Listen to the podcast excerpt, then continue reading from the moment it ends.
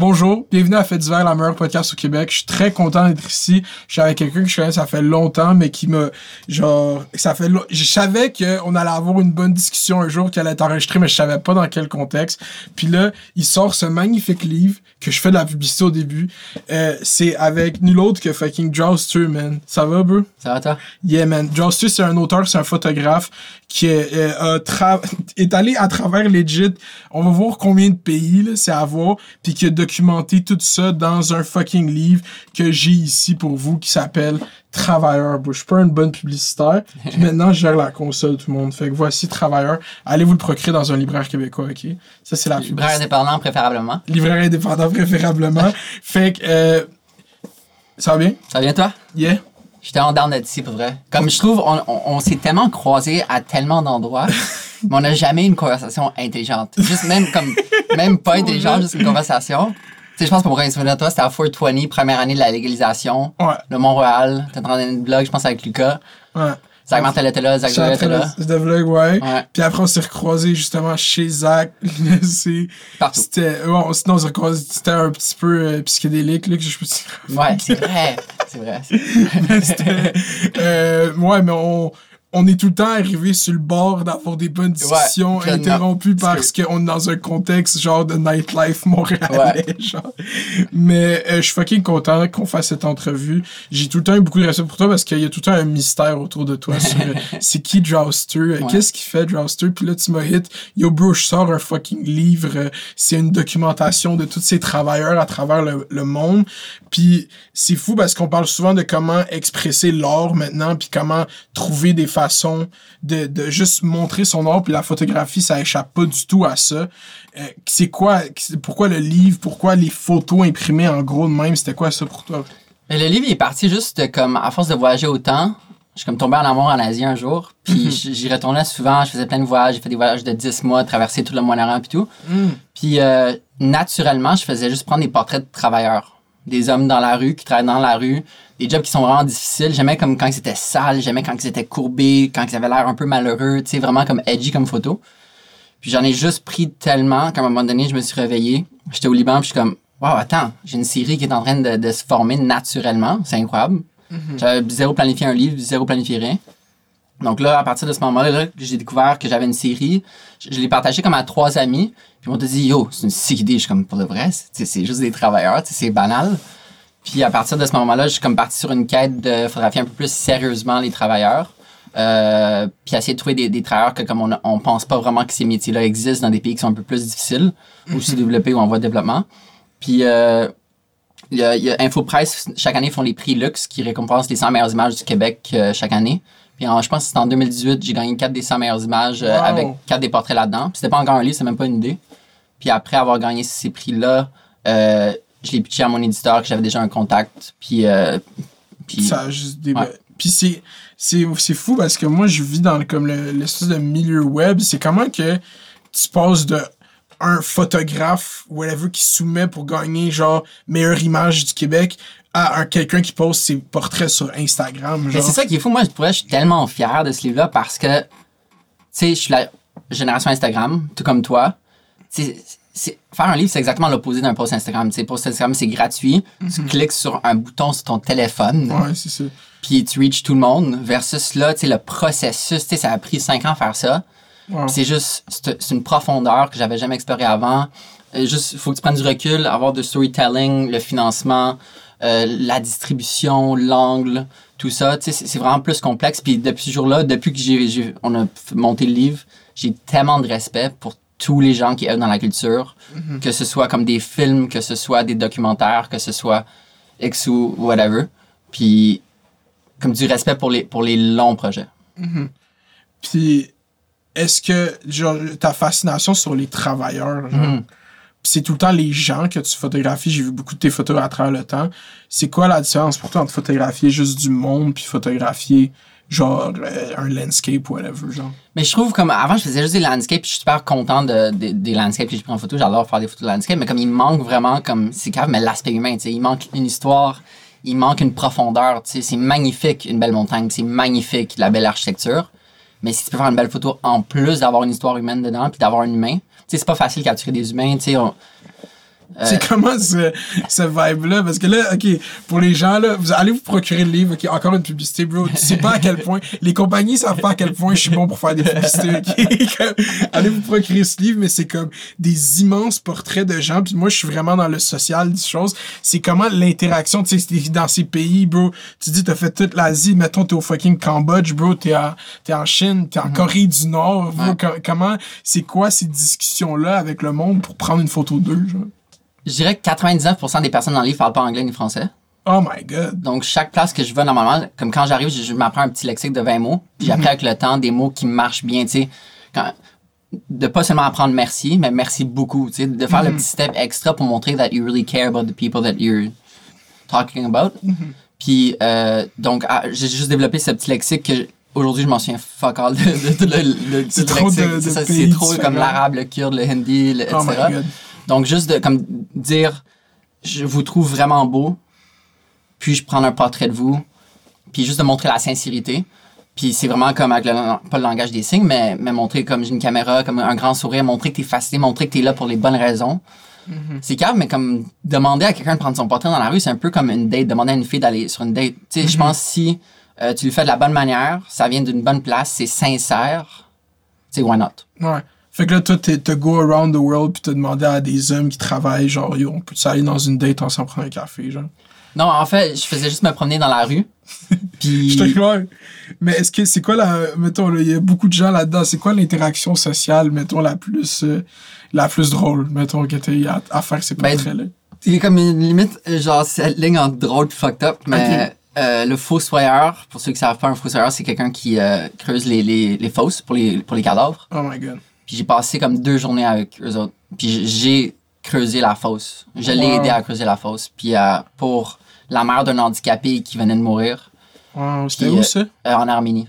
dans un Wow. mini village. Puis comme, c'était vraiment une folle histoire pour vrai parce que c'est vraiment weird comment la vie fait les choses. Je lis jamais de fiction, je lis juste la non-fiction. La seule fois que je lis une fiction, ça s'appelle The Graveyard. Ok. Puis là, la personne chez qui je faisais du couchsurfing, donc la personne chez qui je restais avant vivait dans un cimetière. Puis là, la place que je restais là vivait on the edge d'un cimetière.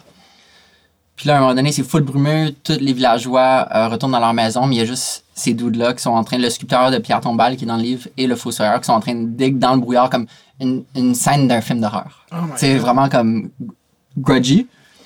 Puis, euh, puis je vais juste les approcher, puis avec le peu d'Arméniens que je connaissais, je suis comme, yo, c'est insane ce que vous faites, est-ce que je peux juste chiller, est-ce que je peux vous aider? Tu sais, comme quand t'es dans la rue, tu te donnes à la rue, tu t'appartiens à la rue. Donc, euh, il voulait pas, il voulait pas. Il était comme, ah non, c'est chill, pas besoin d'aide. Puis là, à la fin de la journée, juste commencer à, à dig une fosse pour un cadavre. Puis après, comme je suis allé souper chez eux, le lendemain matin, on a continué, on a recommencé. Wow. Puis euh, à la fin, comme on a respé le lendemain, puis j'ai blackout. De- Comment comment comment t'as blackout? J'ai blackout sur l'alcool. Parce qu'ils ont, de l'al-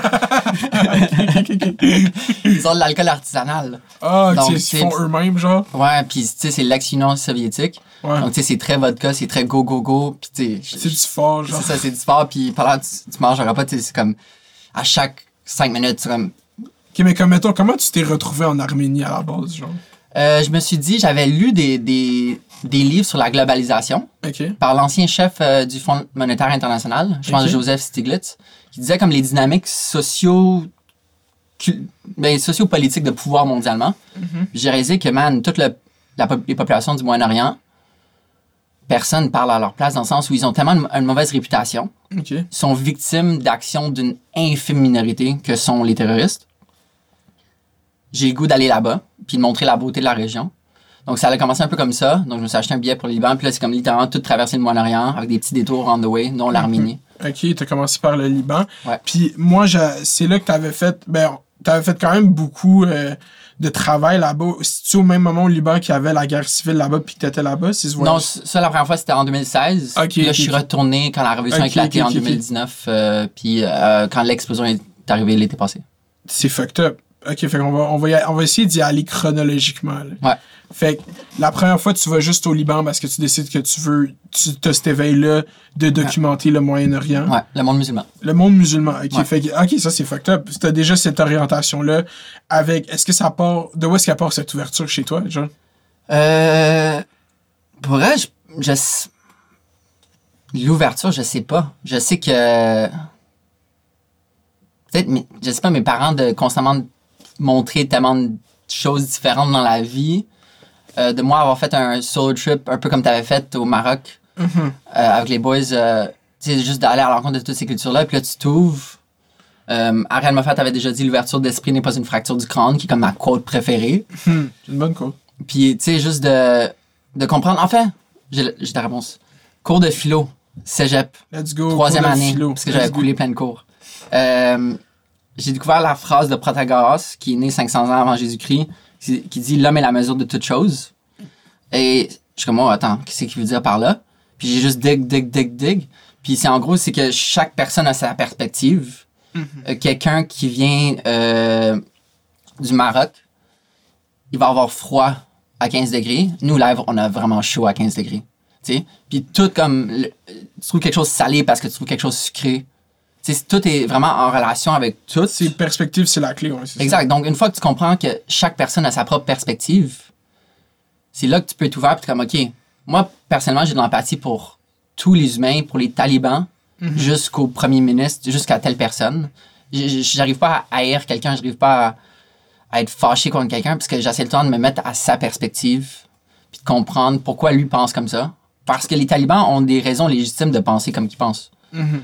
Et donc, juste de, réaliser que le monde, c'est des perspectives, puis qu'on a la nôtre, on peut essayer de s'en détacher pour s'ouvrir, puis... euh, Puis que ces conflits-là, souvent, qu'on va mettre à du monde, c'est les résultats de guerres ou de moves d'argent qui sont beaucoup plus gros que les gens qui sont, genre, justement, les instruments de ça. C'est qui ça, vivent l'affaire.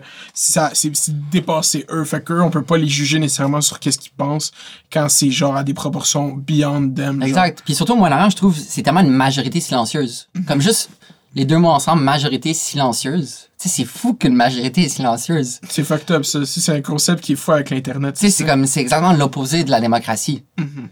Puis juste de réaliser que comme notre opinion du Moyen-Orient et du monde musulman, euh, c'est basé sur les actions de tellement peu de personnes et de certains pays. Tu sais, on pense que comme les femmes peuvent pas conduire tout au Moyen-Orient. Tu sais, c'est l'Arabie Saoudite. il y, a- il y a tellement de pays au Moyen-Orient. T'as la, t'as la Jordanie, t'as Oman, t'as le Qatar, t'as le Yémen. Tu sais, c'est juste donc décortiquer tout ça.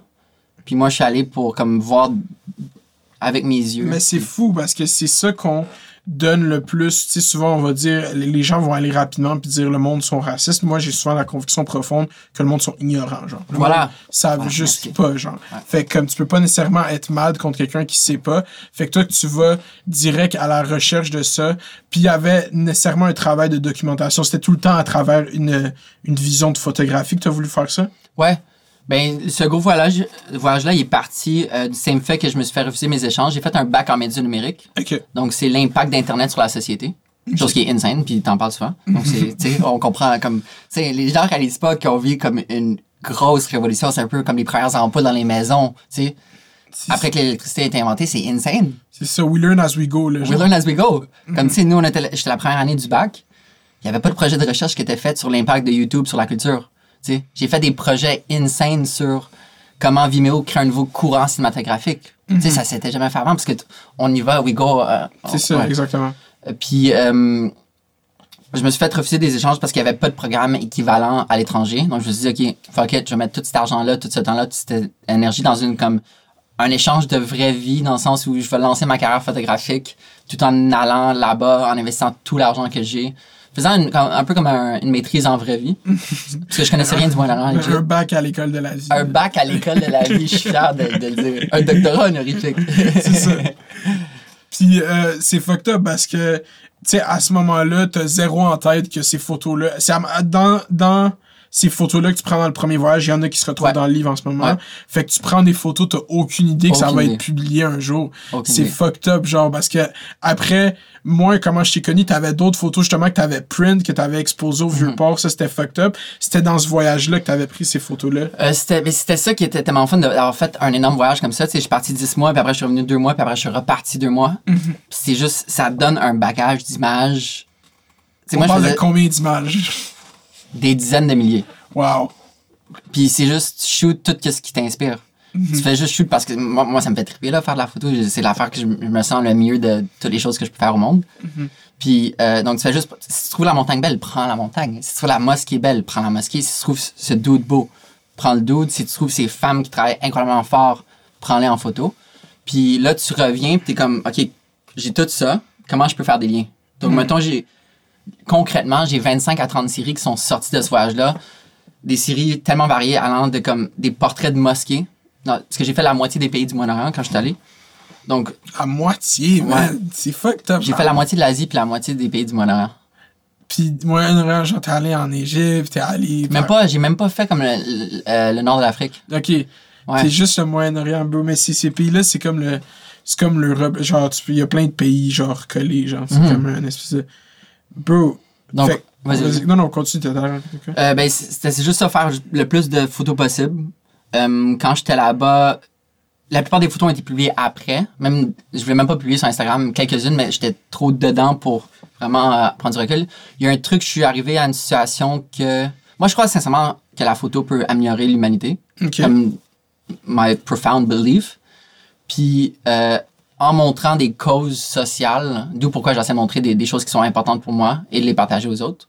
Parce que tu mets un spotlight sur quelque chose, c'est comme si tu mettais une flashlight sur une cause que tu montres aux gens. Tu essaies de faire des belles photos pour que les gens se sentent plus euh, accrochés. Puis euh, j'ai découvert l'histoire d'une euh, d'une petite fille qui s'appelait Sazine.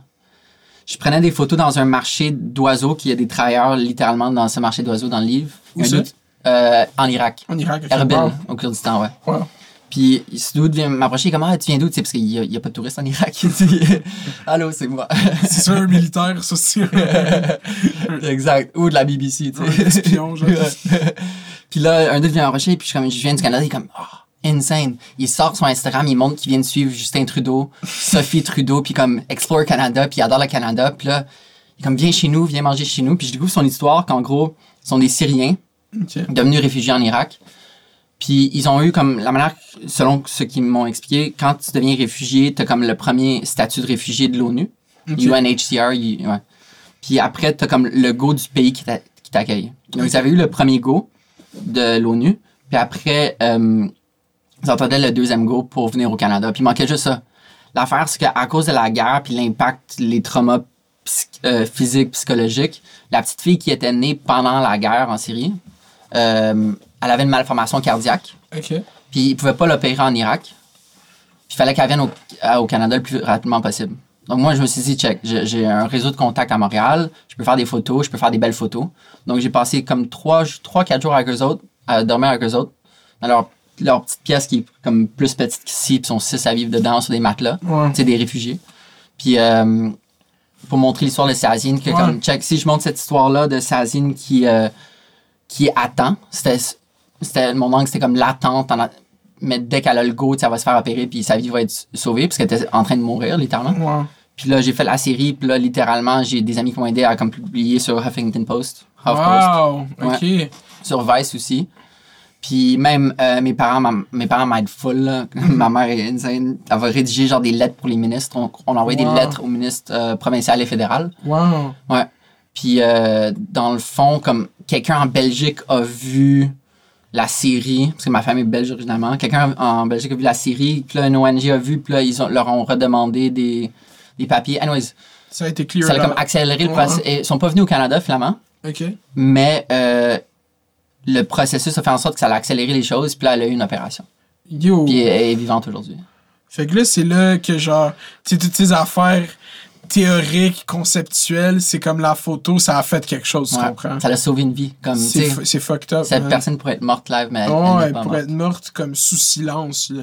Puis c'est ça qu'on a, tu sais, au- dans le contexte plus global, aux États-Unis, justement, il y a un procès qui vient de se terminer, juste sur, en- encore une fois, l'image qui est là. Mhm. C'est ça, la, la plus grosse preuve. Puis c'est tout le temps ça, tu sais, tu dis, j'ai la conviction profonde que la photo peut changer le monde. C'est vrai parce qu'il faut que les gens puissent voir. Mhm. Puis Que- que- si on prend pour acquis que, tu sais, comme la majorité de tout ce qu'on sait dans ce monde, c'est qu'est-ce qu'on fait à travers notre sens de la vue, c'est le plus important. C'est énorme. Fait que, comme, juste qu'on fait cette. Puis on perd souvent cet art justement parce que c'est rendu, tout le monde peut prendre des photos, puis tout le monde est des photographes. Mais moi, je trouve que ça rend ça meilleur parce que justement, il y a une infinité de possibilités. Ouais. Puis là, toi, t'arrives, bro, puis tu juste direct, hey, ça me fait capoter, man. Fait que là, tu vois direct le pouvoir. tu- Quand tu dis je fais des séries puis j'aide à les publier, c'est quoi pour quelqu'un qui veut commencer Mhm. dans la photo, c'est quoi ce réseau-là, genre de comme je veux être pris sérieusement comme photographe, genre, puis faire essayer d'être publié, c'est juste des courriels, genre, faut que tu grindes les courriels, genre? Tu vois, avant, j'ai comme un- un- une relation d'amour-haine avec les pitchs. Parce que, tu sais, dans la vie, il faut que tu pitches, que ce soit business, que ce soit journalisme ou whatever. Puis j'ai compris avec le temps, il faut le temps que je me rappelle que les éditeurs en chef des magazines, des journaux, veulent se faire pitcher. C'est ça. Parce que, tu sais, comme oui, ils ont plein d'idées, mais il y a tellement de gens qui ont plein d'idées incroyables, tu sais. Donc, ils aiment se faire pitcher. Donc, euh, avant, je me- je m'étais donné l'objectif de pitcher comme un pitch par semaine à un média que je respecte. Tu sais, je, je veux pas non plus perdre mon temps puis pitcher à un média random qui, qui me parle pas à moi, tu sais. Donc, je vise juste pour National Geographic. J'adore travailler avec B-Side, avec Urbania aussi. Donc, euh, pour commencer, ça serait juste de comme, en fait, peaufiner. T'as beau prendre des bonnes photos, mais après, t'as tout l'aspect du storytelling, comme comment tu montes une série, comment tu racontes une histoire avec des images, comment l'une va aider l'autre, comment ils vont, comment la séquence va être.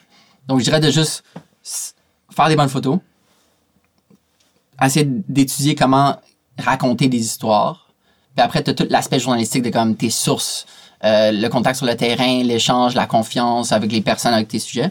L'aspect humain, c'est ça, d'interagir avec du monde, Ouais. c'est ça, c'est prendre un... Puis peut-être des personnes vont, vont découvrir comme comment faire des bons angles journalistiques avant, puis après se tourner vers la photo, puis faire des bonnes photos, tu sais, chacun son chemin. Mais une fois que comme t'as ça, surtout avoir des bons angles, tu sais, parce que faut que tu trouves que, tu sais, chaque article a un angle, chaque reportage a un angle, donc juste de comment tu hooks les personnes, comment tu les rends intéressés à, à qu'est-ce qu'ils font. Puis euh, donc tout ça, puis après tu commences l'art de pitcher, c'est un art littéralement, tu sais, il faut que t'en dises le plus avec le moins de mots possible. Mais juste checker des C'est comme du, médias. c'est du clickbait. c'est ça. ça. Tu sais, ton titre, faut, tu faut que ça pogne, tu Comme ça. ton titre, ton subject line, ça devrait être Ouais. comme un, Puis un moi, titre d'article. ma question qui m'intéresse tout le temps, c'est encore une fois, comment tu t'es retrouvé en Irak à ce moment-là? Euh, avant de partir mon je connaissais rien. Ok. Puis il y a un dude que je connais qui était iranien, qui était photographe. Puis on s'est assis dans un bar. Puis comme, OK, check. Tu connais-tu mon orient? Non. Euh, juste, va, va pas là, là, là. Va pas Afghanistan, Yémen, euh, Irak. Afghanistan, Yémen, Irak. Fait que prenez Ouais. une note, tout le monde. Ouais, prenez note. Puis, euh, mais là, quand j'étais en Iran, parce que j'ai fait comme Liban-Iran. Puis quand j'étais en Iran, je sais pas, j'entendais des bonnes choses de l'Irak. Donc, euh, je me suis dit, ah, je vais faire un peu plus de recherche. Puis, je demandais à des gens, checker en ligne, redemander à ce dude-là. Puis là, après tout ce que j'ai vu, je suis comme, je pense que c'est légitime, vu que l'Iran partage la frontière avec l'Irak. Donc, euh, je me suis dit, je vais prendre un boss, puis je vais aller en Irak. Puis, tu sais, mes parents sont autant au courant de tous mes projets, ils, ils m'encouragent à 2000%. Mais j'avais oublié de dire l'Irak Ah, tes à mes parents. Puis c'est le moment que l'État islamique comme boomait, tu sais, genre. Ah. Puis où est-ce que je m'en allais, c'est juste à côté de Mossoul, qui est une des deux capitales Ah, de l'État ok, islamique, ouais. en plein conflit, c'était en 2017. Puis, euh, puis là, j'ai dit à ma mère dans un courriel à mes parents, puis j'ai dit, euh, ah, demain je vais en Irak, euh, c'est juste comme banalement. C'est comme, Ali, c'est la première fois qu'ils me disent, Ali, on pense pas que tu devrais y aller, on pense que tu devrais attendre que l'État islamique euh, slow down a bit. Puis là, j'ai expliqué point par point. Je suis comme, check, man, je vais rester quatre jours. Tous les jours, je vais dire que, que je, suis safe et que je suis good. Parce que aussi, je voulais juste faire du couchsurfing, donc juste dormir chez les gens quand j'étais au Moyen-Orient. Mais c'est mais Couchsurfing version Moyen-Orient, c'est pas juste une app que tu downloads sur ton cell. Qu'est-ce que tu veux dire? C'est vraiment l'application. Ouais, c'est vraiment l'application. Je comprendre la métaphore de qu'est-ce que tu voulais dire. J'étais comme, ok, peut-être c'est Kijiji Vibes, là, c'est vraiment l'application. Couchsurfing. Puis vu qu'ils n'ont pas de touristes, ils sont tellement ouverts, tu sais. T'as même pas besoin de faire. T'as différentes manières de demander aux gens de rester chez eux sur l'app. T'as même pas besoin de faire des demandes. Tu peux juste publier sur le babillard de la ville. Wow. Tout le monde va t'inviter. Les Iraniens, c'est comme le peuple le plus hackant jamais vu. J'avais trop d'offres. Genre, Wow. j'avais un horaire tête de comme souper chez telle personne, dormir là, souper là, dîner là, tu sais. C'est que c'est fucked up? Puis là, donc, euh, j'ai dit, maman, tout va être chill. Je suis allé, j'ai traversé. J'étais supposé de rester quatre jours, je suis tombé en amour avec la place, pour de vrai, avec Erbil, la ville. Euh, puis je suis resté trois semaines et demie. What the fuck. Parce que je tripais à faire des photos. Il y en a plein dans le livre. Ouais. J'adorais leur swag, le fait qu'ils voyaient pas de touristes, la swag. bouffe. Mais comme littéralement, leur swag est insane. Yo, le drip go Yo, hard. le drip go hard au Kurdistan. littéralement, la BBC était là en même temps que moi pour faire un article sur le swag des Kurdes. Wow. Littéralement. Leur. euh, Ok, c'est fucked up, man. C'est- cette. euh, c'est pas une naïveté, c'est vraiment une. Pas une candeur, j'arrive pas à trouver le mot, mais que tu donnes à juste y aller puis voir, genre. Ouais. Qu'il y a beaucoup de gens qui ont un gate souvent sur des preconceived, moi aussi, y compris que Mhm. sur des notions préconçues ou sur des shit, des tu sais comme, ah, j'étais arrivé en Iran puis j'entends juste des bonnes choses sur l'Irak. C'est tellement une phrase comme atypique quand Wow. tu penses au contexte, au contexte international, genre. Ouais. Mais de où est-ce que tu penses que ça vient? C'est parce que tu as dit la perspective. Ok, c'est ça de philosophie. On a déjà posé cette question. Mais en fait, je pense que c'est juste comme. Je, je pense sincèrement, puis c'est pour ça que je commence à me sortir de mon mystère de Joster, puis Mhm. de montrer mon visage maintenant, puis de parler de choses que je faisais jamais avant. Les images devaient parler, puis je donnais pas d'entrevue, puis tout. Euh, parce que, justement, le monde est tellement polarisé maintenant. Je comprends pourquoi les gens disent ça, et il l'est. Mhm. Mais le monde va, va fucking bien. Comme si tu check les. Ok, pas 2020, parenthèse.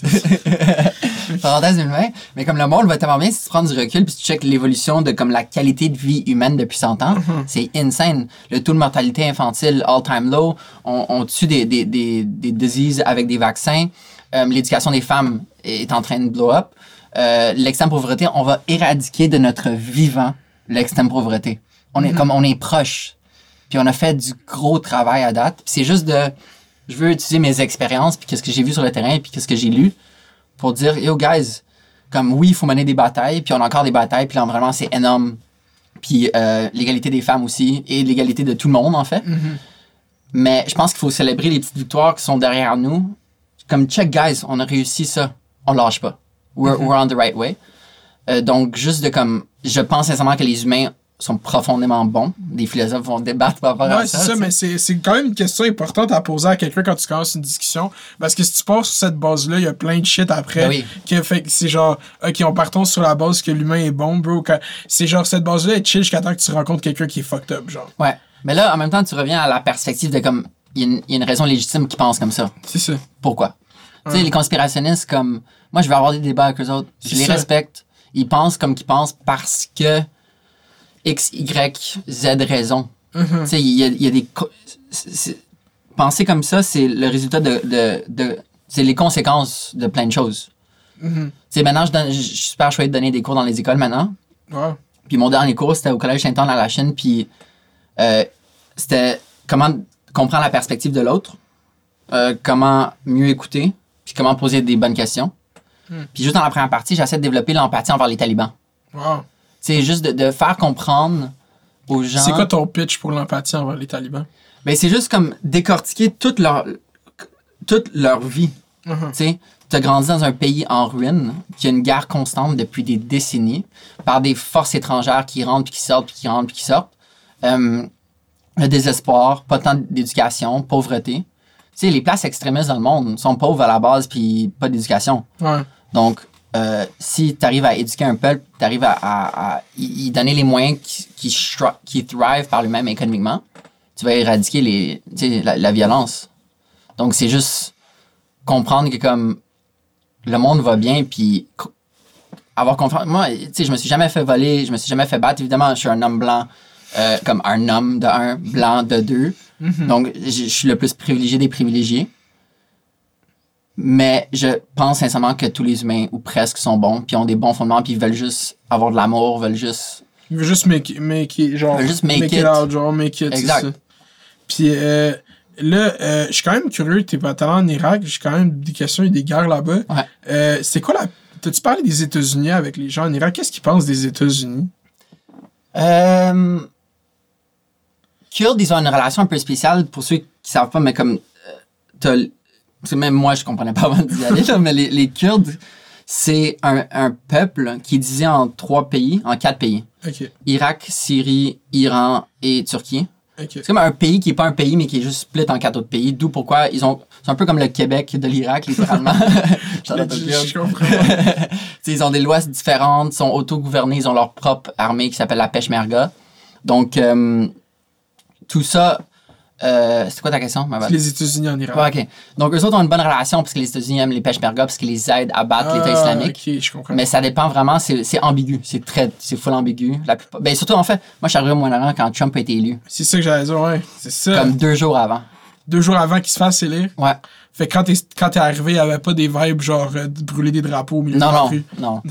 Puis même comme l'Iran, tu sais, c'est pas, pas comme ça. Tu sais, oui, t'as, t'as des gens qui croient full en le régime puis qui, qui vont faire ça dans la rue. Mais, tu sais, les Iraniens sont plus... J'avais lu une quote d'une poète iranienne qui disait « Les Iraniens, le peuple iranien est plus similaire à nous que eux sont à leur leader. » Ouais, c'est ça. Tu sais, ils sont tellement pas comme qu'on pense, les Iraniens. C'est ça, c'est comme euh, moi, tu sais, ces temps-ci, tu sais, avec la, la Chine, tu sais, il y y, a une grosse discussion sur genre le pouvoir chinois versus le peuple chinois, c'est deux choses complètement opposées. Mhm. Quand tu fais un appel à comme yo, la Chine, ils font des moves sketch. C'est pas un appel à de, contre la population Mhm. chinoise. Puis là, dans les médias, ça, ça se perd, puis il y a des montées des crimes haineux, puis tout, puis c'est comme non, avoir un ressentiment contre le gouvernement chinois, c'est pas du tout le peuple chinois, on fuck avec Ouais. eux, man. Ils font sûrement des shit chill, ça n'a rien rapport avec le. Parce que clairement, ils votent pas pour leur leader. de C'est ça, c'est comme un parti euh, communiste qui est là, genre à cause que c'est le fils du soleil, genre de Ouais. vibe comme ça. Puis là, pour parler de ça, Ouais. un autre affaire, moi, tu sais, je te suis sur IG, ça fait longtemps. Mhm. À un tu mets un texte noir, t'écris Ok, tout le monde, je m'en vais en Corée du Nord. Puis euh, on va starter ce, ce trip-là. Ouais. C'était comment se faire approuver? Genre, c'est quoi le processus pour, genre, juste comme. Tu peux pas t'acheter un billet d'avion puis aller en Corée du Nord. là. Ouais, ben, j'étais euh, au Bangladesh en train de shoot ce livre-là. Ok. Premier repas, je prends. Je mange juste, je suis pas mal végé dans la vie en 90% du En temps. voyage, des fois, t'as pas le Mais luxe. c'est ça, t'as pas trop le, le choix, mais j'essaie quand même tout le temps l'option végétarienne. Premier repas, je viens d'arriver, puis je savais que le Bangladesh, c'est dur. C'est vraiment dur physiquement. Pour vrai, comme on pense que l'Inde, c'est dur, non. L'Inde, c'est clean à côté du Bangladesh, tu sais. C'est parce qu'ils sont plus pauvres, ils sont plus désorganisés, puis tout. Euh, premier repas, il, com- il me comprend mal ma commande, il me donne du poulet, je prends de la salmonelle. Hein? J'ai knocked out 7 jours euh, dans ma chambre d'hôtel, qui était de un. Moi, je- C'est quoi la salmonelle? Big, ça fait quoi à c'est quelqu'un la salmonelle? une- un, euh, un empoisonnement alimentaire. Moi, je sais qu'on dit tout le temps que si tu cuisines mal ton poulet, tu vas cacher la salmonelle. Ouais. Mais c'est quoi que ça fait physiquement? T'as juste vomi, genre, t'es comme juste. Vomi, tu chies tout le temps, perte de poids. Wow. Ouais, j'ai quand même pris, eu souvent. Tu l'as souvent? Ouais, peut-être comme un 4-5 fois. Ok, on Dans va finir de la Corée du Nord, Ouais. mais après les impacts physiques des voyages, on va en venir à la fin. C'est vrai, c'est genre, en plus, j'en ai jamais parlé de ça. de, euh. Fait que là, t'es malade en Bangladesh. Ouais, puis là, c'est pire chambre d'hôtel. Pour vrai, moi, je charge jamais le, le- le non-confort. Tu sais, je suis capable de dormir sur un tapis à cause de couchsurfing, puis tu t'habitues puis ton corps, puis ton mindset. Mais ça, pour vrai, coquerelle, pas de fenêtre dans ma chambre, 7 jours malade. Genre, je suis déjà meg à la base, donc perdre 20 livres en plus. Puis là, pendant que je suis malade, je suis comme fuck it. Corée du Nord, let's go. C'est quoi ce raisonnement, bro? Non, c'est ce que ça faisait. Moi, depuis Philo 3, encore une fois Philo 3, mais j'avais fait un exposé oral sur est-ce que c'est éthique de bloquer les armes nucléaires à la Corée du Nord. Ok. Puis en faisant la recherche, je suis comme, Ah, la Corée du Nord, il n'y a pas de pub commerciale. Une société sans pub commerciale, sans Coca-Cola à chaque coin de, à chaque coin de rue. Il en reste une société comme ça. Faut que j'aille la voir. Euh, je voulais y aller plusieurs fois avant, j'avais jamais eu l'argent, parce que ça coûte comme environ 500 dollars par jour, toutes dépenses comprises. C'est comme un gros club med, le voyage en Corée du Nord. Ouais, ça, tu payes une fois, puis tout est taken care of. puis là, t'as comme deux ou trois agents spécialisés qui, qui ont un lien, puis bizarrement, c'est par des Canadiens. Wow. Donc, littéralement, c'était des gars de Victoria qui avaient parti ça. Puis ils sont basés à Beijing, Pékin, pour les intimes. puis euh, tu fais juste leur écrire, c'est comme, OK, ouais, envoie-nous une copie de passeport, photo de passeport, un dépôt, puis signe ce contrat-ci. Puis c'est plus facile que n'importe quoi. Tu fais Pour juste vrai? faire un PayPal transfer qu'il faut pas que tu mentionnes comme Corée du Nord, sinon PayPal te bloque. Ok, fait que la Corée du Nord, ça fait de la fraude. C'est- comme, euh, ouais, tu fais un e-transfer à Kim Jong-un, puis Ouais. tu peux rentrer, on les frontières. exact. Mais, euh, ok, fait que là, tu, tu prends ce urge-là d'aller en Corée du Nord, Ouais, puis après la salmonelle, qu'est-ce qui est quand même drôle, ouais. tu y vas, c'est comment? Donc, il faut que tu ailles à Beijing pour prendre. Tu peux soit y aller en avion, Air Koryo, je pense, ou euh, le train. Moi, je suis comme, yo, fuck it. Long term, ouais, on va y aller lentement. Puis, Le c'est train, un, ouais. c'est un train de 24 heures, je pense, de Beijing. C'est comment la nature là-bas? Bref, c'était beau. Comme, tu sais, c'est- c'est c'est montagneux. C'est sûr que moi, je suis allé comme au pire moment, avril, tu sais, avant que les bourgeons sortent à la fin de l'hiver. Mais il y avait- il des montagnes sublimes, des vallées Y a-tu beaucoup d'eau, genre? d'eau? Ouais, y a-tu des cours? Il y a des rivières, Ok. tu sais, parce qu'ils sont quand même sur le bord de l'eau. Il y a pas de lac, genre, y a pas des bails comme ça? Euh, pas si gros. Tu sais, c'est pas tant gros pour eux comme on traversait le pays en pas tant d'heures de conduite. Ok, c'est ça. Ouais. Puis là, t'as décidé, toi, de prendre le train, justement, de Pékin à la Corée du Nord. Ouais, parce que t- plus, tu sais, t'as sûrement vu Vice, euh, le reportage de Shane qui avait été en Corée du Nord. Ben, j'ai vu le film The Interview. C'est ça mon knowledge. D'aller en Corée du Nord, c'est Seth Rogen qui essaie d'aller tuer euh, Kim Jong-un. jamais vu, c'est ça que j'écoute maintenant avec une, une C'est perspective. crissement euh, drôle comme film. Moi, j'aime ce film. Il y a des jokes de Katy Perry. J'aime les jokes de Katy Perry. c'est jokes. euh, ouais, c'est vraiment jokes. Fait que là, t'arrives là-bas. Ok, fait que c'est petit, dans le fond, l'Asie. Ouais. Puis là, comme en fait, c'est fucked up, man. C'est vraiment Est-ce qu'on t'a fouillé la fouille que pour rentrer? Ouais, ouais. tu- juste à la frontière, tu dois écrire sur un papier euh, toutes les électroniques que tu possèdes présentement sur toi, puis les livres. Donc, si t'as des livres, si t'as la Bible, ils te la confisquent. Hein, la Ouais. Bible, wow. J'ai pas essayé avec le Coran, là, mais. Puis quoi d'autre, mettons, qu'est-ce qui est... ben, dans, dans, ils checkent dans ta caméra si t'as un GPS dans ta caméra. Ah, Donc, ils checkent les settings. Mais ils parlent pas anglais. Donc, ils cherchent les lettres GPS. Mais moi, c'était geo-tracking, c'était pas GPS.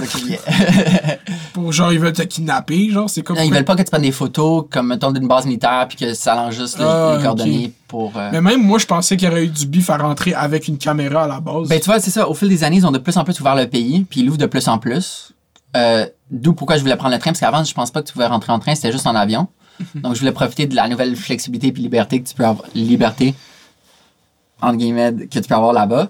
Puis euh, puis après dès qu'ils dès qu'ils checkent tes livres puis tes Ouais. électroniques, ils te laissent aller.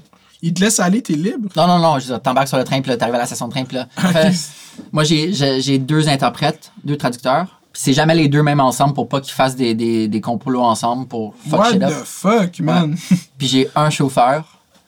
Puis euh, ils sont avec moi pendant toute la semaine. Moi, je suis allé sept jours. ok, puis c'est-tu une batch de touristes ou si t'étais tout seul? Il y a beaucoup de touristes chinois, énormément. De chinois, ok. Ouais, énormément. Puis ils- ils- comme ils checkent pas leur- leurs électroniques quand ils rentrent, puis Aux chinois? ouais. Ils ont vraiment une relation amicale, là, parce qu'ils Ok. sont voisins. C'est un peu comme nous puis les Américains, tu sais, on fait juste rentrer, sortir, ciao, ciao. Euh, mais ouais, j'ai pas croisé, j'ai croisé un autre touriste euh, étranger, autre que chinois. Puis, euh, mais ouais, t'es t'es constamment checké. T'es comme, Ils te checkaient-tu quand tu prenais des photos? ouais. Donc, t'avais, t'as- t'as comme un interprète m'expliquait devant moi, puis l'autre était souvent derrière moi pour checker de côté quelle image je prenais. Wow. Tu sais, comme ils disent, qu'est-ce que tu as le droit de faire, qu'est-ce que tu pas le droit de faire. T'as- Il y a tellement de trucs. que- En fait, la majorité des trucs, tu peux pas les prendre en photo. Comme, je me suis fait avertir pour, avoir- pour prendre des photos de vaches, Hum. prendre des photos de, de gens un peu de loin dans le métro. Euh, pas le droit Il y de- a un métro en Nord? Ouais. Ça ressemble à quoi le métro en Corée du Nord? C'est quand même, je pense que c'est quand même un des plus profonds au monde, si je me trompe Hein, pas. ok, c'est profond comment? Je sais pas exactement. Parce que j'étais déjà allé à Stockholm? Non. À Stockholm, Avec bro, les. T'as c'est été? profond. Je suis allé à Stockholm une Ah, fois, bro. C'est deep, deep sale, le style métro. Genre, la gare centrale, là, il y a- parce que, mais ils ont juste plein de lignes, mais il y en a une, mettons, je pense, elle, pour aller à l'aéroport, justement. Mhm. C'est fucking deep. Genre, ça m'a fait capoter. C'est fou. Ouais, mais ah, le métro en Corée du Nord, j'aurais même pas cru que. Je pensais que tout le monde se déplaçait en vélo, genre. Oui, c'est quand même ex-Union soviétique. Non, non. Veux dire, très inspiré par la Russie. Ouais. Donc, euh, un peu ce feel-là, tu sais, d'Europe de l'Est, un peu côté architecture puis couleur. Mais, euh, tu sais, les gens ont pas le droit de...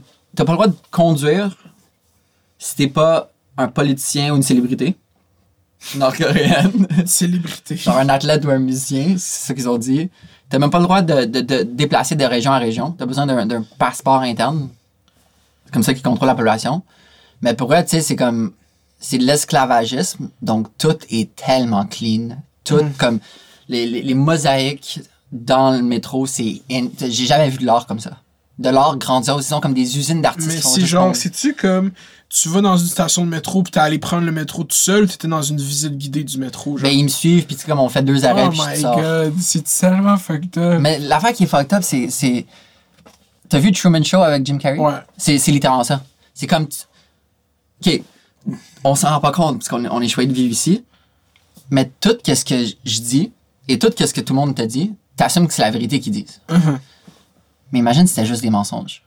Donc, rapidement, ton cerveau flippe parce que euh, t'es comme, attends, c'est quoi la réalité si ça fait quatre jours qu'on me dit juste des mensonges? Fais je gaslight, ouais, c'est ça. Donc, tu flippes. Comme moi, la première journée, j'étais tellement heureux quand je suis arrivé. J'étais tellement euphorique, tu sais. J'étais comme, j'étais encore dit, ah, let's go, tu sais. Couper du monde, pas d'internet, pas de communication, rien. Puis, euh, deuxième journée, je suis comme, oh boy, c'est fucké. Troisième journée, je commençais à pas filer. Je me saoulais tous les, jours, tous les soirs dans ma chambre d'hôtel. Ok, c'est ça leur truc quand ils vous saoulent. Ils Non, non, c'était moi qui achetais l'alcool. tu sais, j'étais juste plus bien d'être là. Je suis allé trop longtemps. T'es resté combien de temps? Euh, une semaine. Ok, une semaine, c'est trop longtemps. Ouais. Puis c'est ça, t'as pas. Est-ce que t'as constaté des choses? T'as-tu vu la pauvreté? T'as-tu vu des, des gens qui ont essayé de s'enfuir? T'as-tu vu quelque chose? Ben, c'est ça l'affaire. On dit que c'est vraiment une énorme dystopie dans le sens où, tu sais, peu importe le pays que tu vas, OK, mettons, l'Amérique du Nord, c'est différent parce qu'on a des sociétés très basées sur l'immigration, donc une énorme diversité de personnes. Mais partout où est-ce que tu vas dans le monde, tu sais, tu te fais un peu regarder quand t'es, quand t'es touriste ou quand t'es différent de la masse de la population. Mais ça, les gens, non. Puis, c'est comme. Ils sont, ils sont enseignés à t'ignorer, genre. Mais c'est ça, tu sais pas s'ils détestent ou s'ils sont forcés de t'ignorer. Donc, comme même pas un regard. Tu sais, moi, quand je vois, je, je fais le temps des sourires à tout le monde, j'échange le regard avec tout le monde, je dis allô. Euh, mais ça, zéro, nada. C'est comme si t'existais pas. Puis personne sourit. J'ai vu une personne sourire en une semaine. C'est comme c'est juste. C'est comme. on dirait qu'ils sont des robots. Littéralement, toute la même coupe de cheveux, tout habillé de la même manière, une petite pine constamment de, des leaders. Puis on dirait que tu vis vraiment dans une dystopie. Comme on dirait que tu es dans un monde. C'est une énorme expérience sur Humaine. des cobayes que- Ouais, qui sont des humains qui sont 20 millions de personnes ou 25 millions de personnes. C'est vraiment trippy. Puis on n'a aucun report, puis aucune façon de savoir qu'est-ce qui se passe. C'est la, c'est la meilleure dictature dans le sens où c'est tellement bien construit.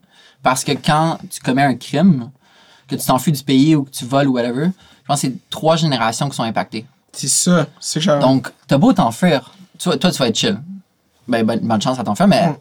mais après, comme ta sœur, tes enfants, tes parents, sont, sont foutus. Puis leurs fucking enfants, eux, qui sont même pas encore nés. Exact. Donc, c'est comme, évidemment, t'oses pas, tu sais, c'est tellement bien orchestré. C'est la parfaite dictature. C'est on point par rapport à ça. Ils ont, ils ont réussi leur, leur, Y a-tu des musées là-bas?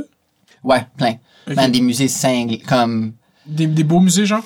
Crois vraiment comme au sommet de Hitler, Deuxième Guerre mondiale. Ah, ok, le tant genre que ça. de musée ultra clean, ultra comme. J'aurais liché des planchers. Wow. Comme tout super bien expliqué. Des trucs qui- comme tellement énormes que. Ok, exemple concret. Dernière journée, pull up avec mon chauffeur. Skirt. tu sais, by the way, tu conduis sur sur des autoroutes pendant des heures puis tu vois aucun char, tu sais? Ça, c'est hallucinant. C'est fucked up. Puis là, t'arrives, comme, t'arrives dans les montagnes, plus dans le nord. Ça s'appelle le musée de l'amitié. Ok. Donc, les leaders veulent montrer, puis c'est c'est des sorties scolaires que les Nord-Coréens font, d'aller là, un peu comme nous, on allait au biodôme. Puis, euh, c'est un musée qui regroupe tous les cadeaux que les diplomates qui sont allés en Corée du Nord ont donnés aux leaders au fil, depuis la création de la Corée du Nord. Euh, puis, pour être franc, c'est pas, c'est pas comme les présidents puis premiers ministres qui vont, c'est souvent comme des diplomates, tu sais, c'est comme Trudeau père, il a pas été. Sais, comme, Ben, c'est Rob Trump est allé, mais il est même pas allé Ben, en ça. Corée du Nord. Il est Exact. allé. Mais euh, ouais, ça doit être Dennis Rodman, leur ambassadeur, ça, qui va là-bas. qui- C'est comme voici ce jersey des Bulls en 96, c'est ça qu'il y a dans le musée. Exact. Comme littéralement.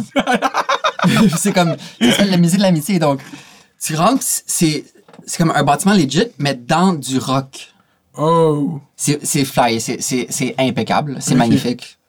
À côté d'une rivière, à côté des sommets. Puis là, c'est comme des énormes portes. C'est comme des couloirs un peu. euh, on dirait que t'es dans un labyrinthe, dans le sens où tout a l'air pareil. Tu sais pas trop où est-ce que t'es, t'as pas tant de différence entre les couloirs. Puis là, ils font juste t'amener d'une chambre à l'autre, d'une chambre à l'autre.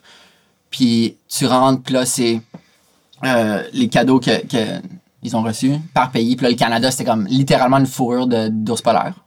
littéralement. Ok. Puis là, à un moment donné, tu ouvres une porte. Il y a un avion.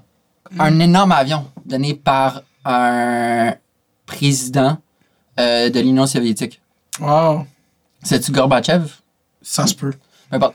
Donc, c'est un hangar comme creusé dans le rock, dans le musée, d'un legit avion full scale, pas un petit avion. Puis comment ils ont rentré cet esti d'avion dans cette affaire-là? tu Je sais? sais pas. C'est fucked up, man. Non, c'est Staline, je pense, qui l'a rendu. Ok. Ouais, Staline. Puis ils ont un autre locomotive par Mao. Wow. Donc, tout ça ensemble, puis là, tu rentres dans des salles que. Tu disent, tu sais, on, on aime ça quand les gens sont polis envers nos leaders, donc.